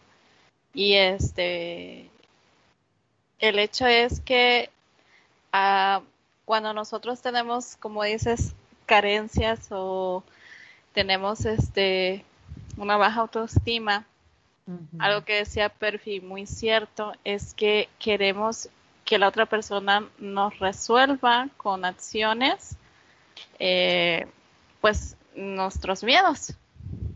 Y sí, quizá, quizá pueda ayudar, pero no va a ser mentalmente eh, él, la él o ella no va a solucionar nada. Somos nosotros los que vamos a tener que trabajar. ¿Por qué tenemos celos? ¿Por qué tenemos eh, celos de otras personas? Porque a veces yo me puse a pensar en esto cuando me ha pasado alguna vez eso. Y me, me puse a pensar yo que comentaba con Perfi algunas cosas sobre ese tema, yo me quedé pensando y dije, ah, es que es muy posible que la, eh, dentro de nuestras carencias y eh, los celos, puede ser que a lo mejor la otra persona, pues, decía Mariel, es más bonita. No, puede ser que a lo mejor, digamos, habla otro idioma, a lo mejor canta mejor, a lo mejor no sé. Entonces, eh, algo que dicen los, psicólogos es que nosotros trabajemos en eso.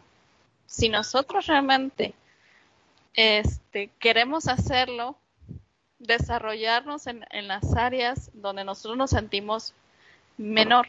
Y creo que algunas cosas que, como dice, este, bueno, como comentaban ahorita, este, hemos dejado en esta generación son muchas cosas que tienen que ver con el arte, con el cuidado de, personal, ¿no? Al, encerrarse tanto dentro de, del internet y tanto, tanto así, eh, esta generación va descuidando mucho eh, la parte interior, ¿no? En la alimentación eh, que tiene que ver con la cultura también.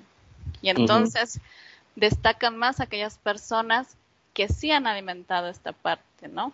Entonces, ese es, por allí también puede haber un poco de recelo, de, sentirse menos que otra persona, pero uno debe trabajar en esas áreas, en esas áreas en las que uno piensa, que aquel puede ser mi rival, ¿no? Pero no es que sea tu rival, es que tú te sientes menos porque esas áreas no las has trabajado y a lo mejor por allí también es como un tip, ¿no? Que te dan. también tú debes de trabajar esas áreas, esas áreas para desarrollarte tú y no estar envidiando al otro, porque de alguna forma tiene que ver con la envidia, porque decía María, no, es que me dijo esto y me dijo el otro, hace rato que comentaba, no, pues claro, la están envidiando prácticamente, ¿no? Entonces, pues la otra persona lo que tiene que hacer, aquella que está así, es trabajar en esas áreas en las cuales no, no está desarrollada y se siente limitada y siente celos y envidia. Claro. Sí, tienes toda la razón. Pero el trabajo es en uno. El trabajo es en uno, no en el otro. Y siempre los resultados terminan, terminarán siendo pues mucho más benéficos cuando tú trabajas en ti y resuelves en ti porque estás siendo un adulto que se responsabiliza de lo que siente. Ese sería este, pues un cierre allí. Nani, ¿qué nos, qué nos aportas ya para cierre? Bueno, para el cierre es, lo importante es, como lo dije desde el inicio y todo, siempre ser directos y hablar, decir lo que tú estás sintiendo, lo que te hace sentir incómoda, lo que te hace sentir feliz, incómoda, triste. Tus emociones y sensaciones, exprésalas, porque hay veces si estás feliz, comparte la alegría. Si estás triste, te van a escuchar y te van a dar un, una palmadita en el hombro. O van a decir, te entendí, ¿por qué no haces esto? O te ayudan a una solución. Hablar y decir lo que uno está sintiendo y también escuchar al otro es muy importante para una relación, para que aprendas a manejar el espacio, el tiempo y tus sentimientos y emociones con los demás, sea con tu pareja, con tus amigos y con tu familia. Es lo más importante, aprender a conocer la sinceridad en nosotros mismos para poder decir a los demás. Creo que esa es la pieza fundamental de vivir nuestra vida, ser sinceros con nosotros mismos para poder decírselo a los demás. Así que muy buenas noches para todos. Desde Medellín, Colombia, les habló Nani Jurado, aquí en Radio Consentido, su casa. Gracias, Perfi, por la invitación. y a todos ustedes, besitos por la compañía. Muchas gracias. buenas noches. Y gracias también a Eva y a Mariel por su participación. Muchas, muchas gracias. Y Magnum, Magnum, creo que nos, regala estoy con todos. Pero sí, acá estoy. el tema, es cierto. Sí, sí, sí, me quedo acá, me quedo acá en la garganta, dijo. no, no. Yo creo que el amor es algo maravilloso, es algo que se tiene que disfrutar. Y aquello que nos atrajo de esa persona su esencia, básicamente su esencia es lo que nos atrae, lo que nos atrapa, es lo que tenemos que tratar de no perder. No solamente la de esa persona, sino la nuestra propia. Porque muchas veces, por estar enamorado y por no querer perder eso tan valioso, nos volvemos obsesivos o empezamos a ceder cosas que hace que se pierda nuestra propia esencia. Y yo creo que no tenemos que llegar a eso. Como se fue diciendo a lo largo de este programa, eh, tenemos que aprender a valorarnos, a querernos y a disfrutar. No por tratar de tener algo, ser posesivo y perder nuestra propia esencia. Mi nombre es Magnum Dacun, transmitiendo en vivo y en directo desde Mar del Plata, República Argentina. Como siempre digo, gracias. Gracias por estar ahí, gracias por elegirnos, gracias por hacer de Radio Consentido su radio. Sean felices. El resto son solo consecuencias. Perfi, todo tuyo. Muchas gracias, Magnum. Gracias por la producción, por la paciencia, por todo. Muchas, muchas gracias, como siempre. Gracias a todos ustedes que nos escucharon aquí en Radio Consentido. No se olviden que ya nos pueden buscar en Spotify. Ahí está el link en el post de Facebook y si no, pues acérquense a nosotros en nuestros IMSS, en nuestros perfiles y lo vamos a estar posteando por todos lados porque ahí puedes consultar los programas recientes emitidos y escuchar por una plataforma tan interesante como es Spotify. Ya están nuestros podcasts por allá, Radio Consentido ya está invadiendo y haciendo este ruido en Spotify. Muchas, muchas, muchas gracias a todos por su escucha. Su escucha es tiempo y su tiempo es vida. Muchas gracias por eso, por compartirlo. Yo soy Porfidia Vela. Ya me voy. Bites, nos vemos la semana que entra a ver con qué tema regresamos para retumbarles las emociones y la cabeza. Bye. Muchas gracias por habernos acompañado en este ciberviaje. Recuerda que si terminaste con confusión, hemos logrado nuestro objetivo. Y recuerda escucharnos todos los lunes de 5 de la tarde a 7 de la noche, horario Second Life. Solo aquí en Radio Consentido. No te olvides de buscarnos en redes sociales, Facebook, Radio Consentido o nuestra página radioconsentido.blogspot.com. Y si quieres escuchar este y todos nuestros programas, estamos en iVoox. Nuevamente, gracias y recuerda, navegante, no hay camino, se hace camino al avatar. Bites.